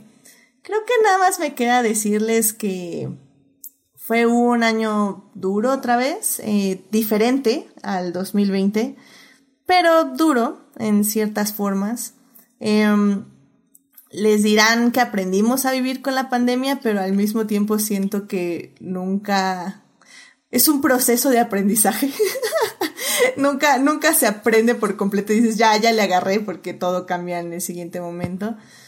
Pero creo que lo que me quedo yo con la reflexión del año pasado es que tenemos que seguir priorizándonos a nosotros en el aspecto de que a veces sentimos que tenemos que, que le debemos algo a alguien o a algunas personas y que tenemos que hacer los sacrificios por otras personas. Eh, se le llama el síndrome de superhéroe, si no mal recuerdo. Y, y es muy difícil, creo que no nos enseñan a escucharnos a nosotros mismos, no nos, no nos enseñan a, a, priorizarnos porque nos dicen que eso es egoísta, ¿no? Cuando no lo es. Y eso creo que pasa mucho en la sociedad mexicana. Entonces yo, yo creo que yo cierro el año diciéndoles eso, que se cuiden a ustedes mismos, que se quieran a ustedes mismos, pero más importante que para cuidarse y para quererse, se tienen que escuchar a ustedes mismos. Entonces, pues no sé, ese es como mi cierre de adicta visual en, en el sentido personal, supongo. um, pues no sé, eh, Tania, no sé si quieras compartirle algo al público, así de cómo cierras este año, un consejo de vida que te dejó este año.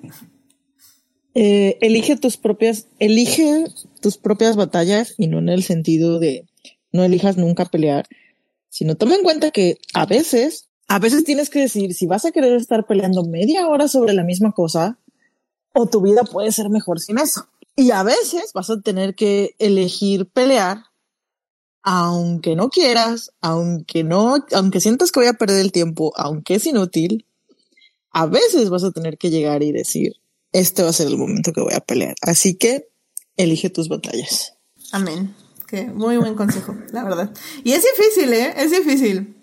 Verdad me ha costado, eso es creo que una de las lecciones que he tratado de llevar al, a cabo este año. Y es difícil no pelear cuando toda la vida lo único que has hecho es estar peleando. En el buen sentido, creo yo. Pero sí, es, es difícil saber cuando no tienes que pelear. O sea que eso de tengo que hacerlo, eso no existe. Tienes la opción de decir, ¿sabes qué? No. Y, también está la cosa de no tienes que dejar tu vida entera por la causa para que seas válido como persona que apoya la causa. Correcto. La verdad es que eh, siempre me guío en ese aspecto con, con una de mis este, superheroínas feministas. Hablo obviamente de Carol Danvers, este, que, ¿cómo, ¿cómo, se llama? ¿Capitana Marvel? Sí, ¿no? Sí, que sí. Es, no sé por qué se me olvidó. Que, justamente cuando se enfrenta al villano le dice, este, no tengo por qué probarte nada. Es como, es, es como mi mantra, o sea, lo, lo repito no, no tienen que probarle nada a nadie, en serio. Créanselo.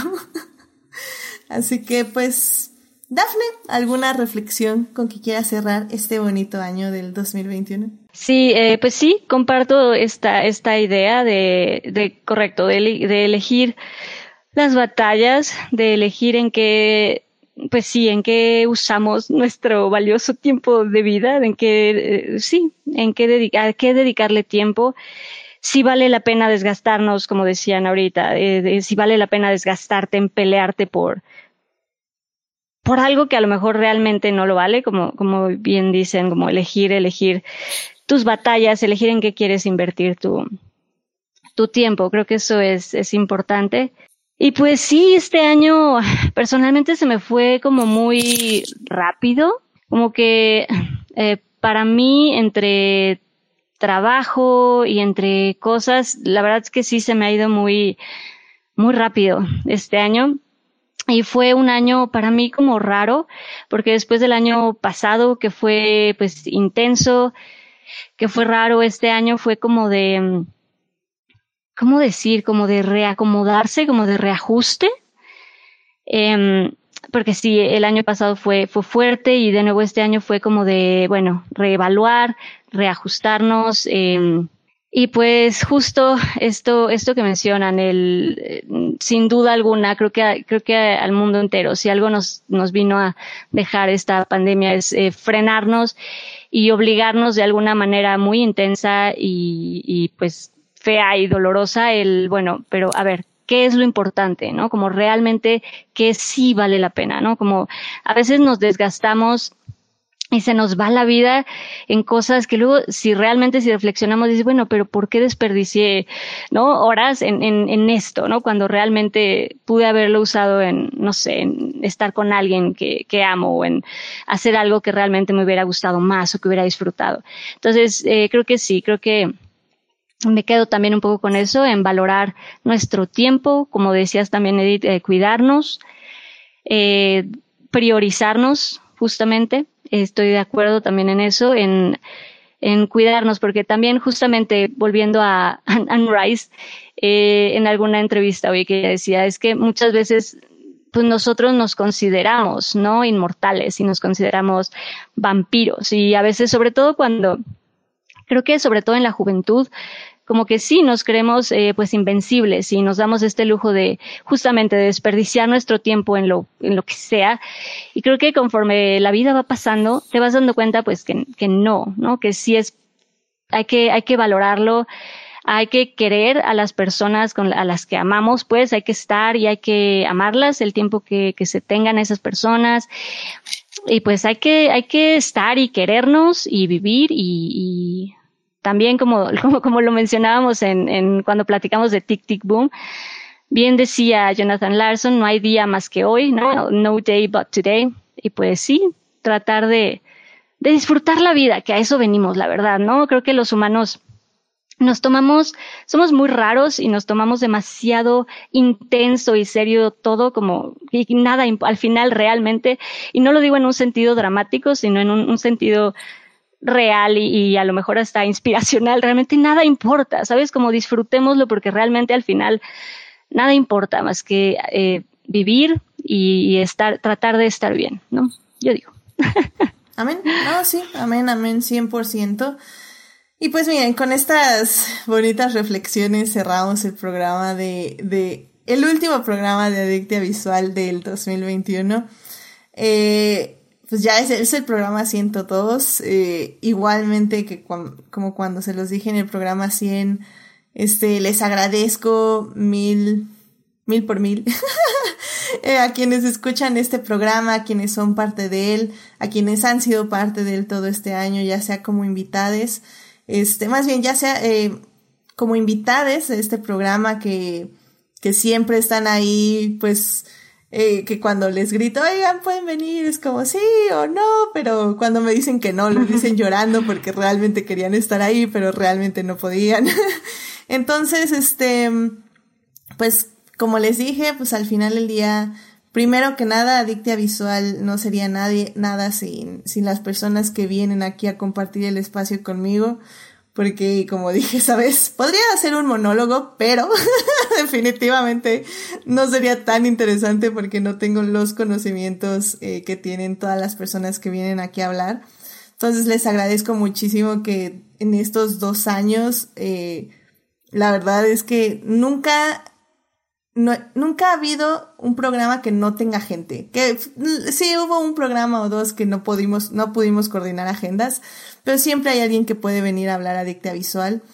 Y pues por segundo, y creo que también lo más importante, este, pues el público, ¿no? Porque si bien los invitados me, me hacen la noche, eh, la verdad es que el público me hacen seguir este, haciendo este programa de Dicta Visual y lo he dicho, eh, sean tres personas que escuchan este programa o sean, pues no sé, 30 o luego ahí está Hartis diciendo que ya son 100 y yo así como, bueno, pero ¿dónde? ¿Dónde están esos 100? Que no los veo, no les veo.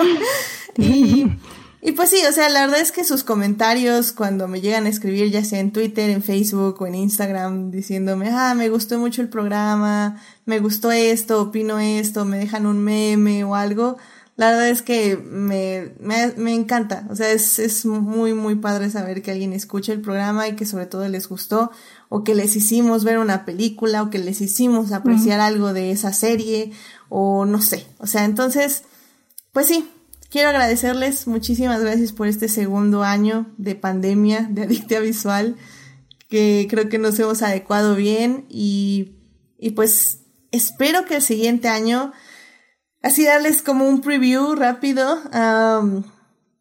espero que haya más lives. no sé si voy a regresar con los reels porque sí consumen muchísimo tiempo, pero espero regresar con algunos reels tal vez. Pero me quiero enfocar más en los lives. Quiero que tengan, eh, que podamos hablar de más cosas, aunque sea menos tiempo, que también es un poquito más digerible, por decirlo de alguna forma. Y obviamente quedarnos con estos podcasts largos de dos horas que no logro bajar el tiempo. Ni este, ni este, este quería de hora y media ya llevamos como hora cuarenta, pero bueno.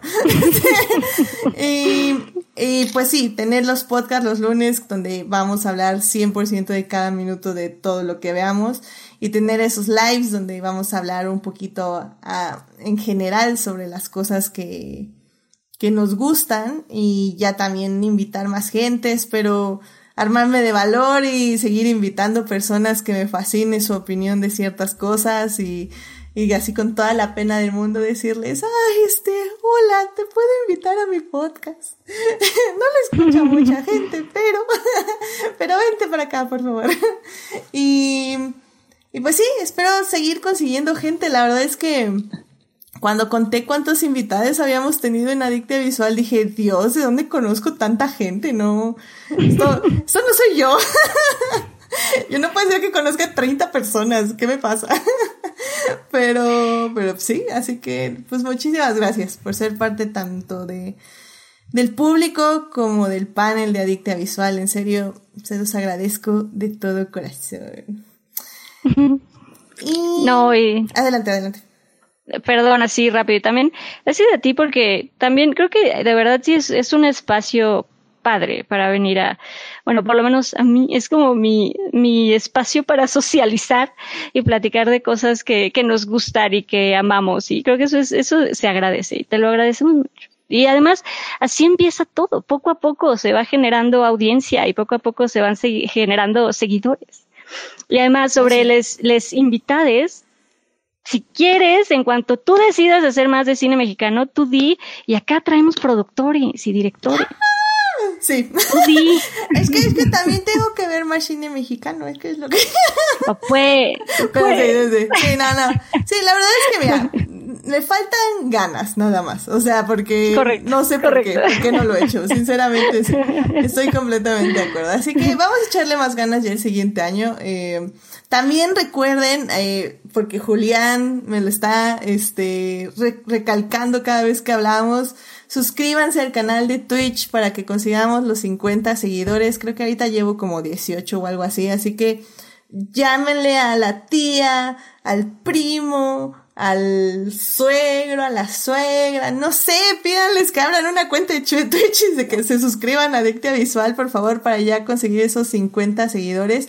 Ahora sí que en, en YouTube seguimos subiendo, creo que ya ahorita estamos en 520 o algo así, así que esas oh, personas de YouTube, pásense a Twitch, abran una cuenta y nada más pónganle seguir. No siguen escuchando en YouTube, no se preocupen, nada más que no. vengan a Twitch.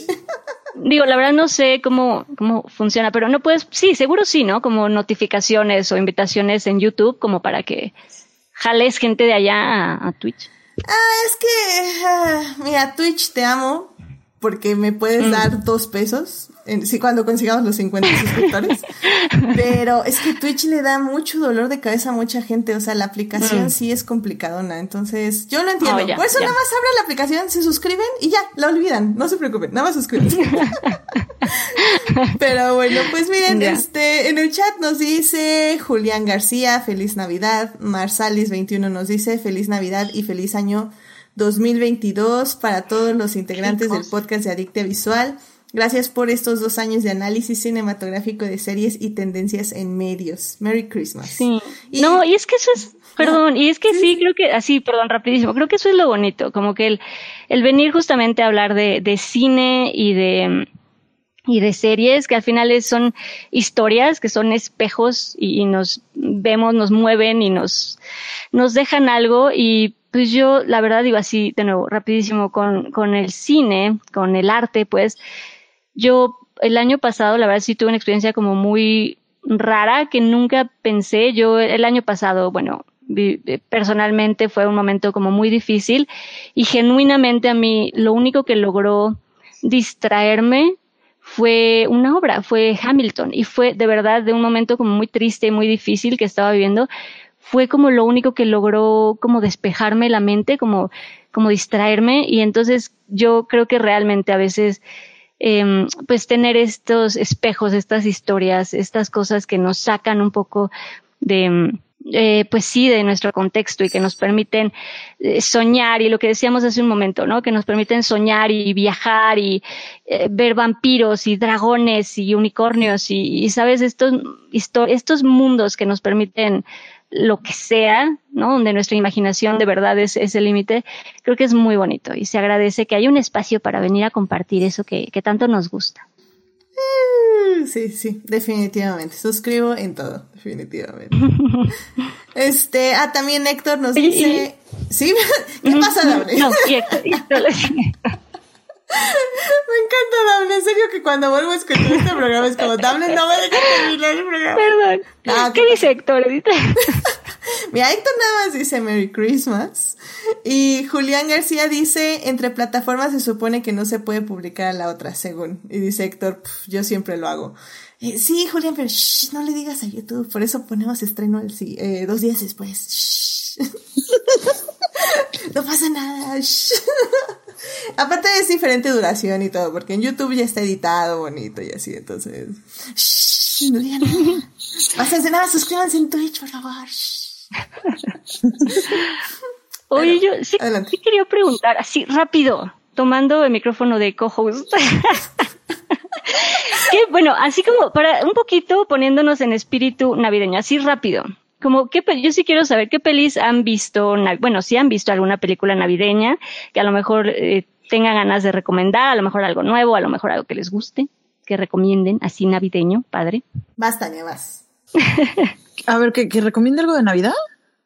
Pues sí, algo sí hay, si no, pues digo, no, no pasa nada. Es que algo navideño.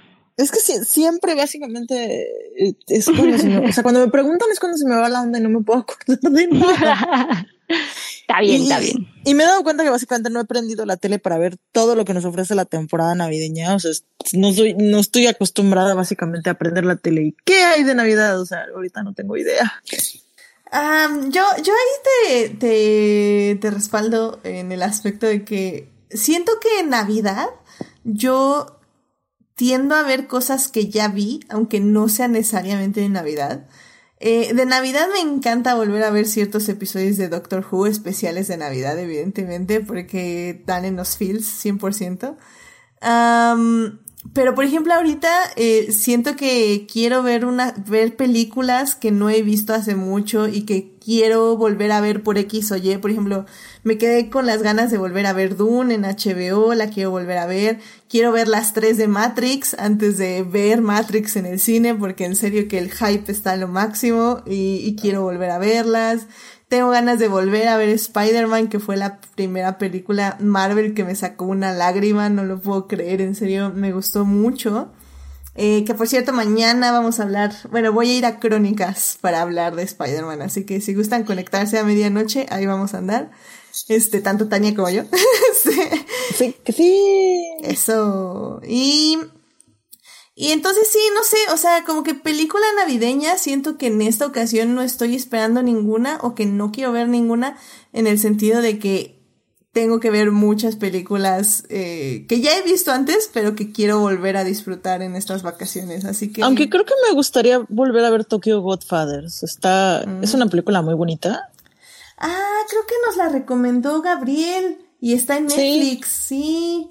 Ah, mira, podríamos ver esa. Sí, cierto, nos la recomendó el año pasado, creo.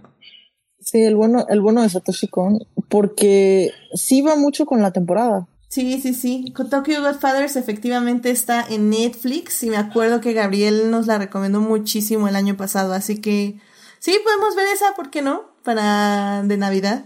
Sí, me parece buena idea. Pues tú, Dafne, así una peli de Navidad que quieras recomendar al público. Creo que me uno a la recomendación. Creo que Tokyo Godfathers puede ser una buena, buena opción navideña. Y pues así también estoy pensando como nuevo navideño.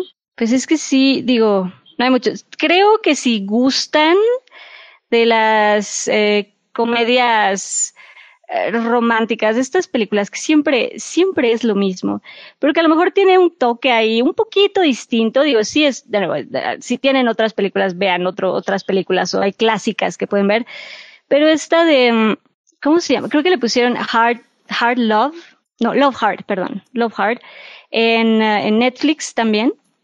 Es igual, es navideña, sí, es comedia romántica típica, clásica, pasa lo que ya saben que va a pasar, sí, correcto.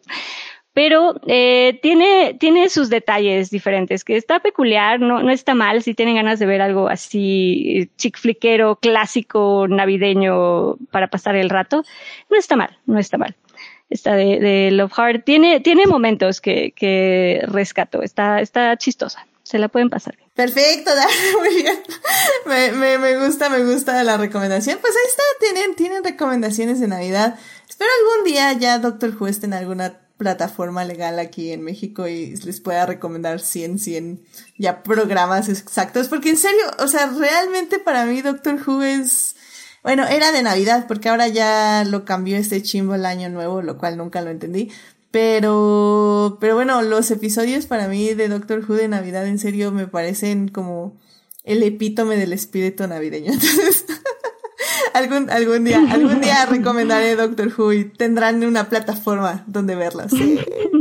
Pero bueno, pues sí, pues ahí están. Recomendaciones para esta época navideña, estas vacaciones o estos días navideños con la familia. Eh, pues la verdad es que eh, espero que se la pasen muy bien y que festejen y que sobre todo eso, consiéntanse. Sé que para algunas personas es una época difícil, eh, son estos unos días difíciles porque pues sí, a veces no, no queremos estar rodeados de ciertas personas. Em, para esas personas que, que sí, sí, estas, estos, estas temporadas es difícil, cuídense mucho, eh, recuerden que son momentos que van a sentir que están soles, que no, no tienen alguien más alrededor de ustedes que les aprecie, pero recuerden que siempre hay alguien que les aprecia y siempre hay alguien que, que va a estar ahí y que solo es un momento y solo son emociones pasajeras que tienen que cuidar y que son reales, pero que al final del día eh, no tienen que sentirlas para siempre. Entonces, eh, cuídense mucho nada más y quiéranse mucho y apreciense mucho y pásenla de la mejor manera posible con ustedes y con las personas que quieren, porque así, eso, de eso se supone que son estas fechas. Así que les mando un gran, gran abrazo y pues les deseo un ponche calientito al menos o un arroz con mm. leche. Sí. Perfecto. Bueno, pues ya con eso llegamos al final de nuestro programa. Muchísimas gracias Tania y Dafne por acompañar aquí en Adictia Visual en su especial de Navidad, que pues, pues fue Navidad gótica con Anne Rice. En serio, aprecio muchísimo hablar de esta gran autora con ustedes que la verdad sí, sí tenía que hablar de Anne Rice y de su legado antes de cerrar el año. Este, Tania, muchísimas gracias por venir. ¿Dónde te puede encontrar nuestro público? Un gustazo. Me pueden encontrar en Twitter como arroba romanticize. Eh, me pueden encontrar en, en, Crónicas del Multiverso, donde, donde básicamente estoy en todos y cada uno de los programas, aunque no hablo tanto, pero ahí soy una presencia constante. Y me pueden encontrar en TikTok como, es que no estoy como arroba romantizado en TikTok, estoy como caram, arroba caramel eh, guion bajo machete. Eh, vean, mi, vean mis intentos de videos chistosones. y más que nada, Tania aprendiendo a editar. Eso. Pero sí, pueden encontrarme en todas esas redes. Eres la primera invitada que recomienda que das en tu TikTok. Es como, wow, ya, ya estamos del otro lado. Me sentí más joven inmediatamente. Muy bien, Tania, muchísimas gracias. Crónicas del universo todos se sintieron viejos cuando mencioné TikTok. Nada, aquí es al revés. Alguien menciona TikTok y es como, wow, este programa es para la chaviza. así que muchas gracias, Tania. Dafne, muchísimas gracias por venir. ¿Dónde te puede encontrar nuestro público? Pues yo estoy en Instagram y en eh, Twitter como Dafne Bennett. Por ahí me pueden encontrar. Excelente, muy bien. Y pues ya saben, a mí me pueden encontrar en HT Idea, donde hablo de Reylo, de Hannibal y de el siete veces campeón del mundo, Luis Hamilton. De hecho, eh, por cierto, fui a Rueda Rueda a hablar justamente del final de temporada de la Fórmula 1. Pude haber llorado, ¿no? descúbranlo en el programa. No, este, no, la verdad sí llegó un punto que me volví a deprimir, pero, eh, pero bueno, yo creo que se estrena esta, no sé si mañana, yo creo que se estrena mañana, ahí le estaré compartiendo el enlace para que vayan a ver que si bien no compartían mi dolor, eh, creo que sí compartíamos el punto de vista de lo que había pasado, así que si quieren que les expliquen un poquito más de dónde vino todo esto de mi dolor y mi depresión de la Fórmula 1, pues ahí, ahí lo estuvimos hablando, así que eh, váyanse ahí a Rueda Rueda. Y pues también, por cierto, estuve ahí en Crónicas un ratito igual la semana pasada, eh, acababa de ver Spider-Man, así que en lo que se me bajaba el hype me pasé para hablar de Venom y de por qué no me gustó. Así que vayan, vayan al programa de Crónicas, ahí también estuve un ratito. Y pues mañana voy a estar otra vez en Crónicas para hablar, ahora sí, de Spider-Man. Así que pásenle, pásenle, pásenle. Y bueno, pues ya saben, suscríbanse al canal de YouTube y de Twitch para que, bueno, al canal de Twitch para que les avise cuando estamos en vivo y nos acompañen en el chat como eh, Sofía, SS el Angel, Héctor Guerra, eh, Marsalis21 y Julián García. Así que ya saben, ahí estuvieron en Twitch, muchísimas gracias. Y pues también, ya saben, nos pueden acompañar en YouTube los miércoles a las 9 de la mañana en vivo. Ahí estoy en el chat platicando con ustedes. La semana pasada, eh, como digo, se publicó antes el programa, fue todo un show pero estuvo este Saulo Tarso y Jimena, pusieron ahí en los comentarios, así que muchísimas gracias. Ya saben, también en YouTube pongan en los comentarios lo que gusten, también nos ayuda, bueno, le ayuda muchísimo al podcast que, que comenten, tanto en los comentarios como en el chat, y etc, etc. Eh, ahí interactúen, eso, eso le ayuda mucho al canal, por favor. Muchísimas gracias. Y bueno, también ya saben, a quienes nos oyen durante la semana en Heartis, Spotify, Google Podcast y en iTunes, este programa estará disponible ahí a partir del miércoles en la mañana. Muchísimos saludos a Juan Pablo Nevado, Jesús Alfredo, Joyce Fernando, Jorge Arturo, Jessica, Simena, Uriel Botello y Taco de Lechuga, quienes son parte del Team Diferidos. Muchísimas gracias por escuchar. Em, en todas las redes de Adictia Visual, Facebook, Instagram, ahorita voy a darme una pausa. Creo que ya me la di desde este fin de semana. No era mi intención, pero la vida, ya, ya saben, las compras prenavideñas nos absorbieron todo el fin de semana. Y por compras prenavideñas me refiero a ver que no alcanzaba nada para las compras prenavideñas, tratando de idear algún otro mono para regalar cosas. Así que, este, eh, pues ya eh, hice como una pausita ya en Adictia Visual en todas las redes. Voy a seguir poniendo cositas, pero bueno, ya no tan seguido. Pero pues no se preocupen, eh, ese sorteo ya lo tengo listo, pero pues yo creo que la verdad ya vale la pena que ya lo ponga el giveaway para enero, regresando ya que haya sorteo y todo para que ya se lleven estas figuritas crochet que les estoy terminando de hacer y los Blu-rays, así que eso yo creo que ya regresamos en enero. Como digo, pues voy a estar ahí poniéndoles sus feliz Navidad y sus feliz Año Nuevo y deseándoles lo mejor ahí en las redes, en el Facebook, en el Instagram como adictia-visual y pues ya saben, ahí en mi Twitter. Así que bueno, ah, bueno, rápidamente en el chat Héctor pone December Heartbreak Month. Ay, ya sé, no, en serio que yo ya no puedo con diciembre, en serio, ya. No espero nada y me sigue decepcionando. sí, ya, ya, yo diciembre ya no, no espero nada, sinceramente es muy difícil estos meses, pero bueno. Y dice Héctor también, si son mayores de edad, eh, si son mayores de edad, porque fue bien grosero ese episodio. El de mañana es PG-13 normal. Sí, el de Venom estaban haciendo chistes muy Sí, no. pero, este, pero sí, el de mañana es PG-13. Y nada, acuérdense que crónicas son 100% spoilers, así que nada más entren con precaución. Ahí sí, ahí sí no se tientan el corazón. Hasta les spoileran cosas que no han pasado en series y tienen demasiado tino. y sí te dicen, o sea, literalmente hubo un momento en Spider-Man que yo ya estaba llorando y lo vi y dije, maldita sea, esto lo dijeron en crónicas. ¿Cómo lo, cómo lo sabían, malditos? Los amo. ¡Ah! Pero bueno. Eh, Sí, ya Héctor se está disculpando en el chat. No te preocupes, Héctor, ya lo, estuve presente en el cine. ¿Qué vamos a hacerle?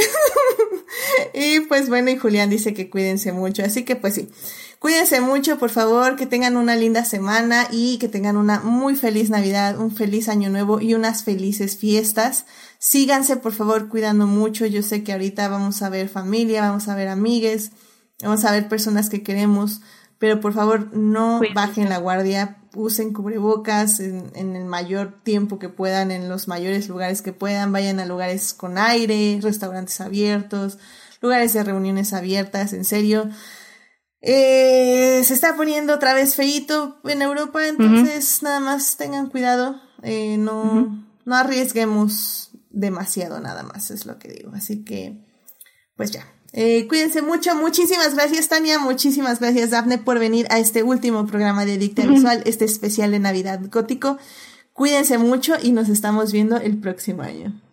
Gracias, feliz Navidad, feliz año. Adiós, adiós, felices fiestas, se diviertan mucho todos. Sí, cuídense. Uh, bye. bye. bye.